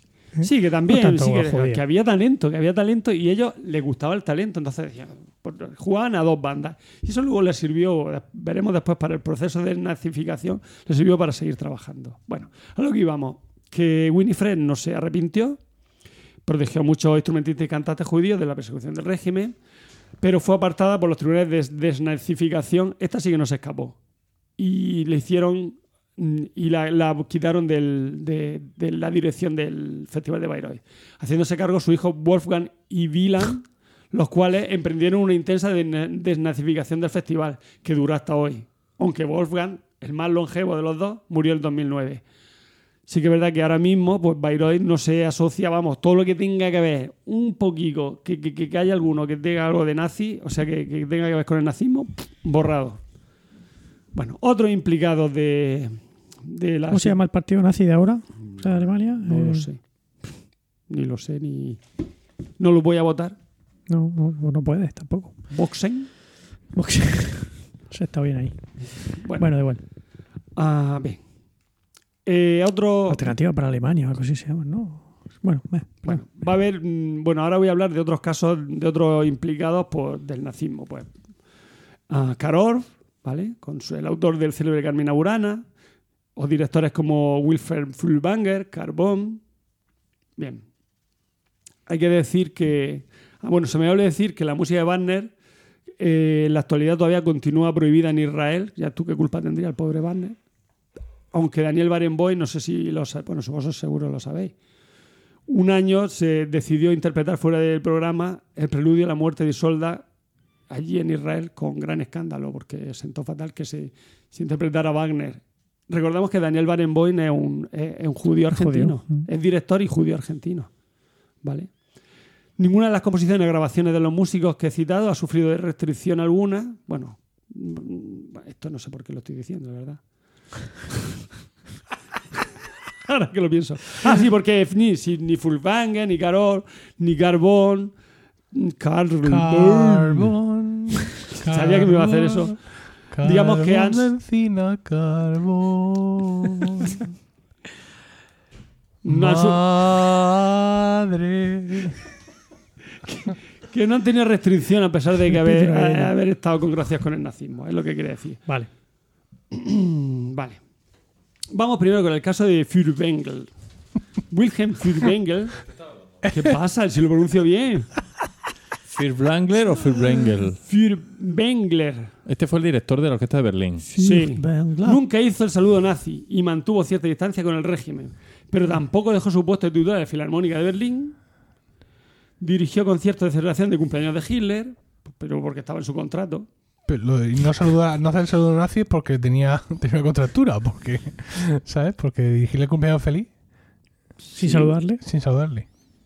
O sea, Mejor nu- saludaba así. que sí. nunca hizo cuando nunca dijo Heil Hitler. Los, hacía el saludo sin que se dieran cuenta. ¿no? Cuando estaba marcando el 2, levantaba así el brazo y parecía Vamos, que nunca hizo Heil Hitler antes de una representación ni nada de eso. No hizo osten- Ostentación de su nazismo. de su nazismo, porque Latente. de hecho no lo era, como vamos a ver ahora. Bueno. Bueno, Ah, vale. todavía no he terminado el segundo folio. ¿El segundo? Bueno, los nazis. Todavía Aquí pone un 2. no, mentira. Mira, todavía Dios. estaba el segundo folio. Me voy, voy. Si es que me entretenéis. Y Qué eso que- poca vergüenza tiene.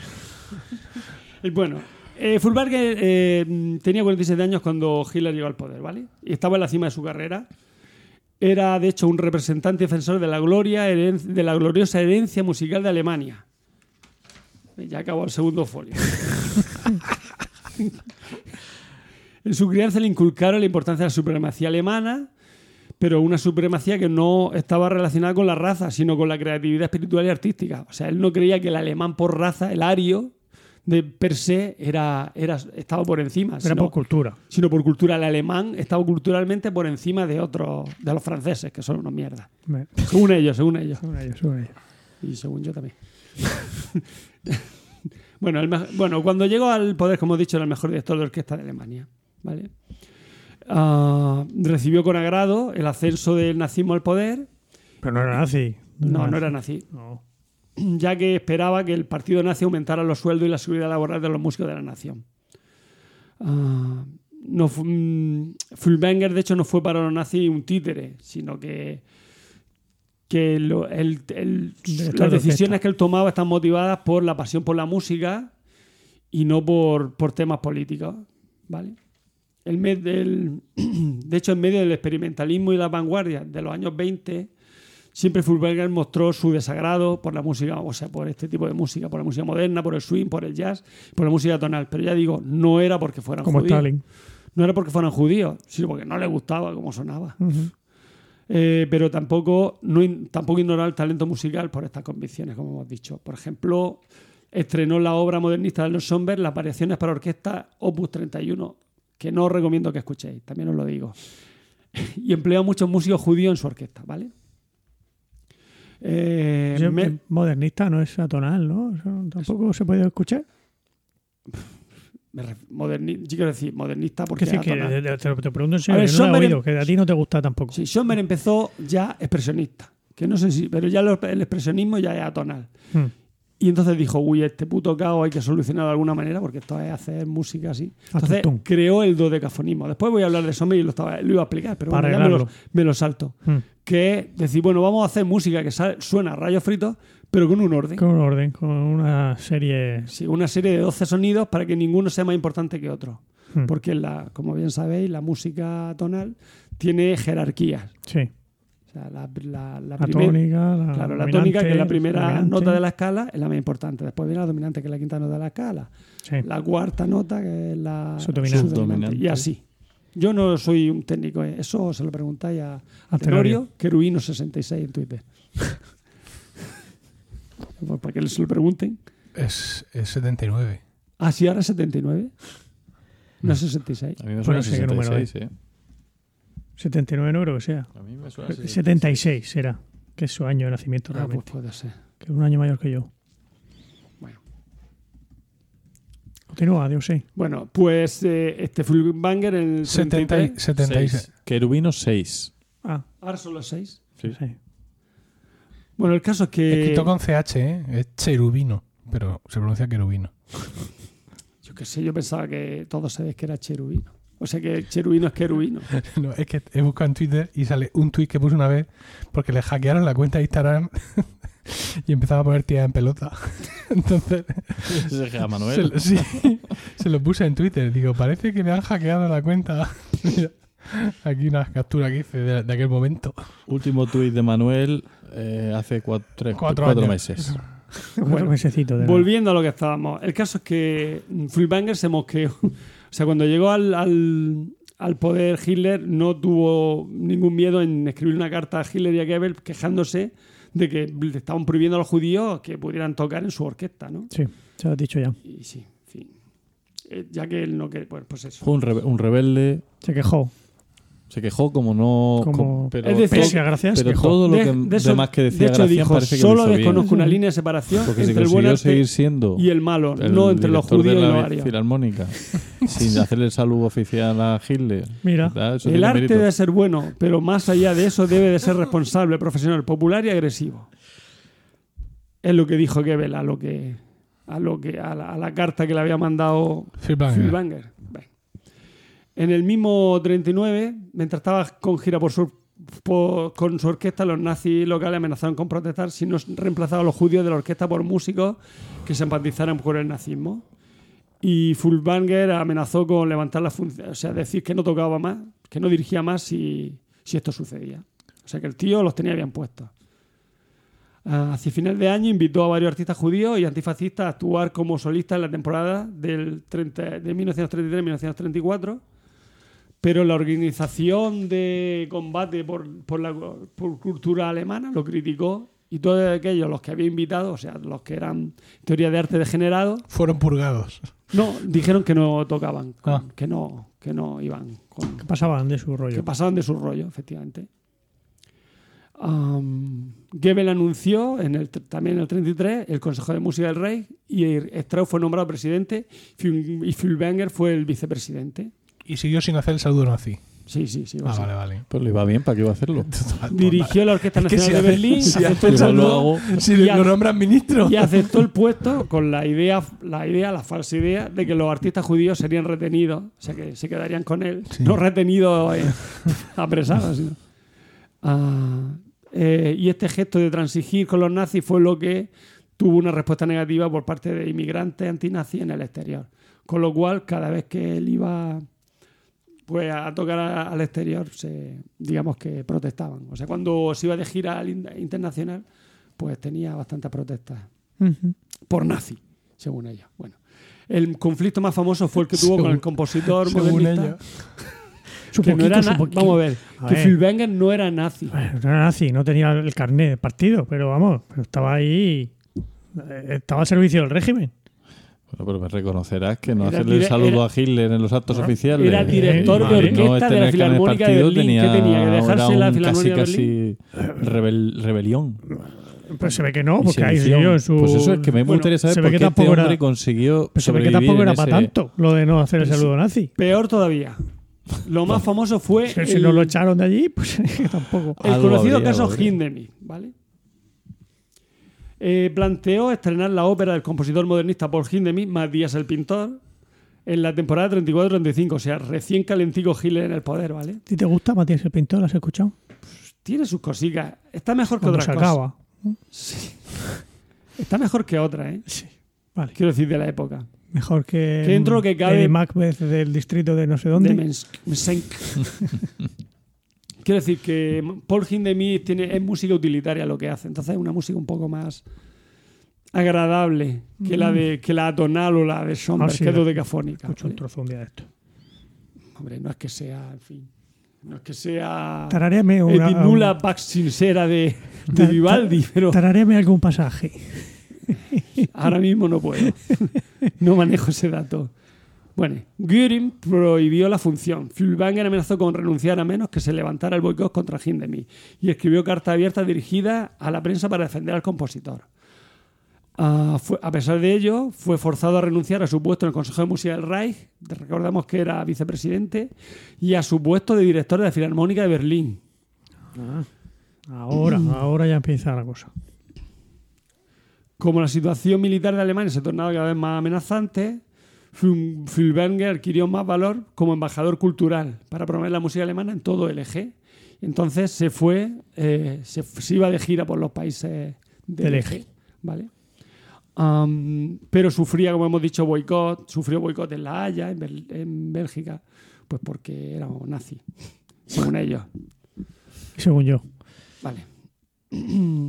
En 1936 le ofrecieron dirigir la Filarmónica de Nueva York, pero la presión de los nazis y la protesta de los americanos lo desalentaron. O sea, los nazis dijeron, no, no te vayas, no te vayas. Si tú eres aquí nuestro mayor baluarte, no hace falta que hagas el saludo. te quédate. Y, lo- y por otro lado, no- no- no- a los norteamericanos, vaya con, vaya a contratar a un nazi. Ahora, luego, llevarse a todos los científicos nazis cuando acabó la guerra, eso sí. Para que le hiciera la bomba atómica, sí. Pero, pero un director que, que, que era medio medio, que es lo que quería ver, era ver, a ver, dirigir, eso no. Entonces, ¿Cómo se van a llevar Que los científicos directores, los directores se ven. Los científicos los metes en una cueva a hacer la ¿Pero bomba. ¿Cómo se van a llevar los científicos nazis después de acabar la guerra para que haga la bomba atómica? Si la bomba atómica la hicieron. Es verdad. Bueno, Ah. para trabajar en sus cosas de ellos. No, pero la, la guerra ya había acabado para Alemania. Bueno. Sí, claro. Es que la verdad es que la guerra acabó en Alemania antes Sí, que agárrate en ese clavo. Japón. Agárrate a ese clavo. Es Bueno, todos, todos te hemos entendido. Bueno, Fülbanger, como he dicho, nunca se inclinó por completo, protestaba por la presencia de banderas, el saludo nazi en las salas de conciertos, y luego la de la anexión de, Au- de Austria, el Anschluss famoso, ah, por pedido de los miembros de la Filarmónica de, de- de Viena, asumió el liderazgo con la intención mm, de usar su influencia para proteger a los judíos de allí, de la Filarmónica de Viena. O sea que encima defendió a, a los que no eran suyos. ¿Vale? Ah, fue el único artista alemán que, importante, que no firmó el folleto Estamos y caemos con Adolf Hitler en el 44. O sea, cuando ya Hitler estaba ya sus últimos días, estaba ya buscando la Y pastillica. él seguía en Alemania, allí, seguía en Alemania. Él seguía allí, pero dijo que no. Jolín, qué tío. Fenómeno. De hecho, solo se fue, bueno, al final de la guerra se fue, dejó el Tercer Reich y voló hacia, la, hacia Suiza. Voló a Suiza, ¿vale? Bueno, se quedó cerca. Bueno, sí. Eh, le prohibieron, bueno, a Fulbanger a partir de entonces le prohibieron dirigir, ¿vale? Pero en los procesos de desnazificación, en la cual a todos los que habían sido nazis los quitaban de la vida social y política, él adujo que Alemania, que él estaba en Alemania para resistir al totalitarismo, preservar la música alemana interferir en la política nazi por interés de los judíos.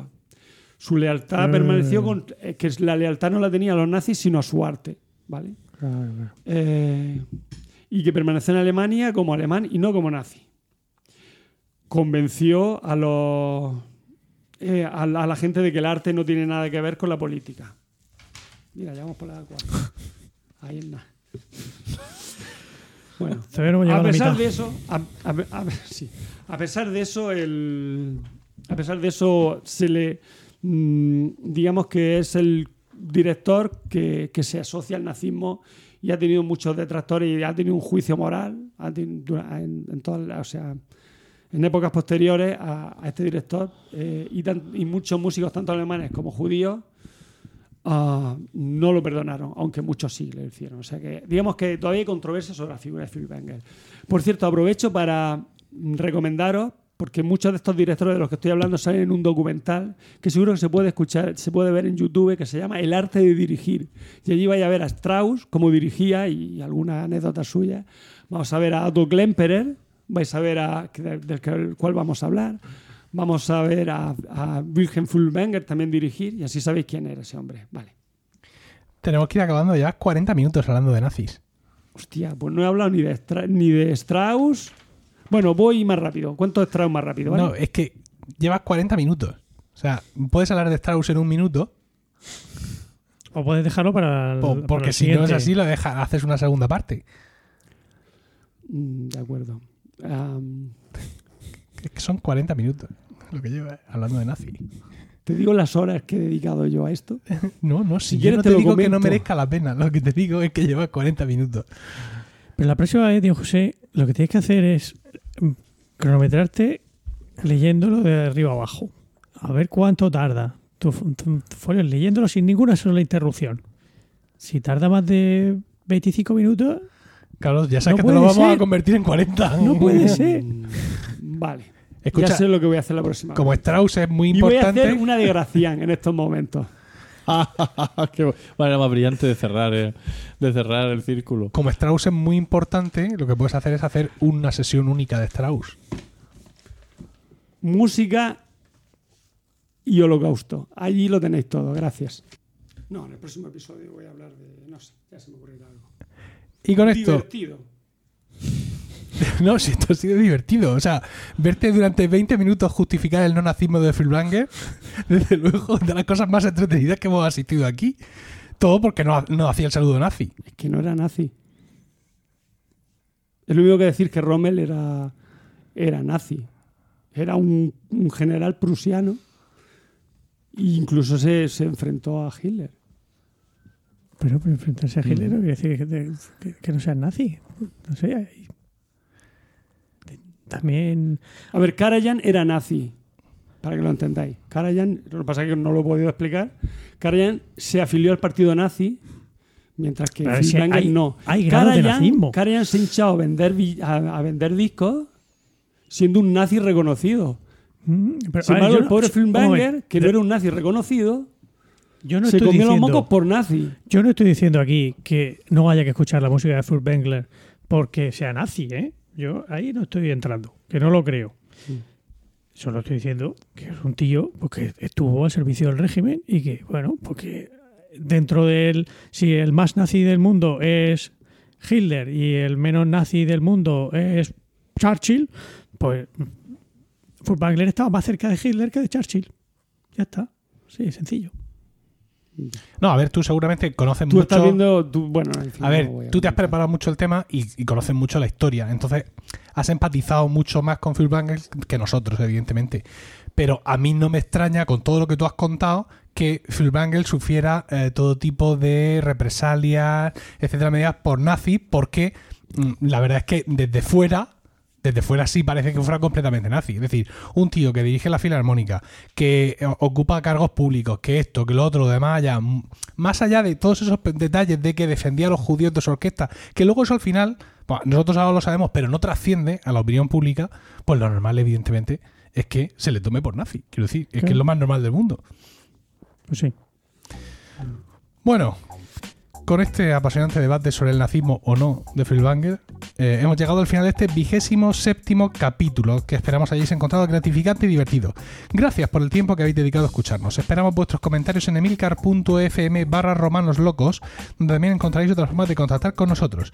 Mientras llega nuestro siguiente capítulo, quizá el mes que viene, recibid todos un saludo y recordad que ante cualquier adversidad de la vida, lo mejor es tomarse un segundo para respirar profundamente y decir...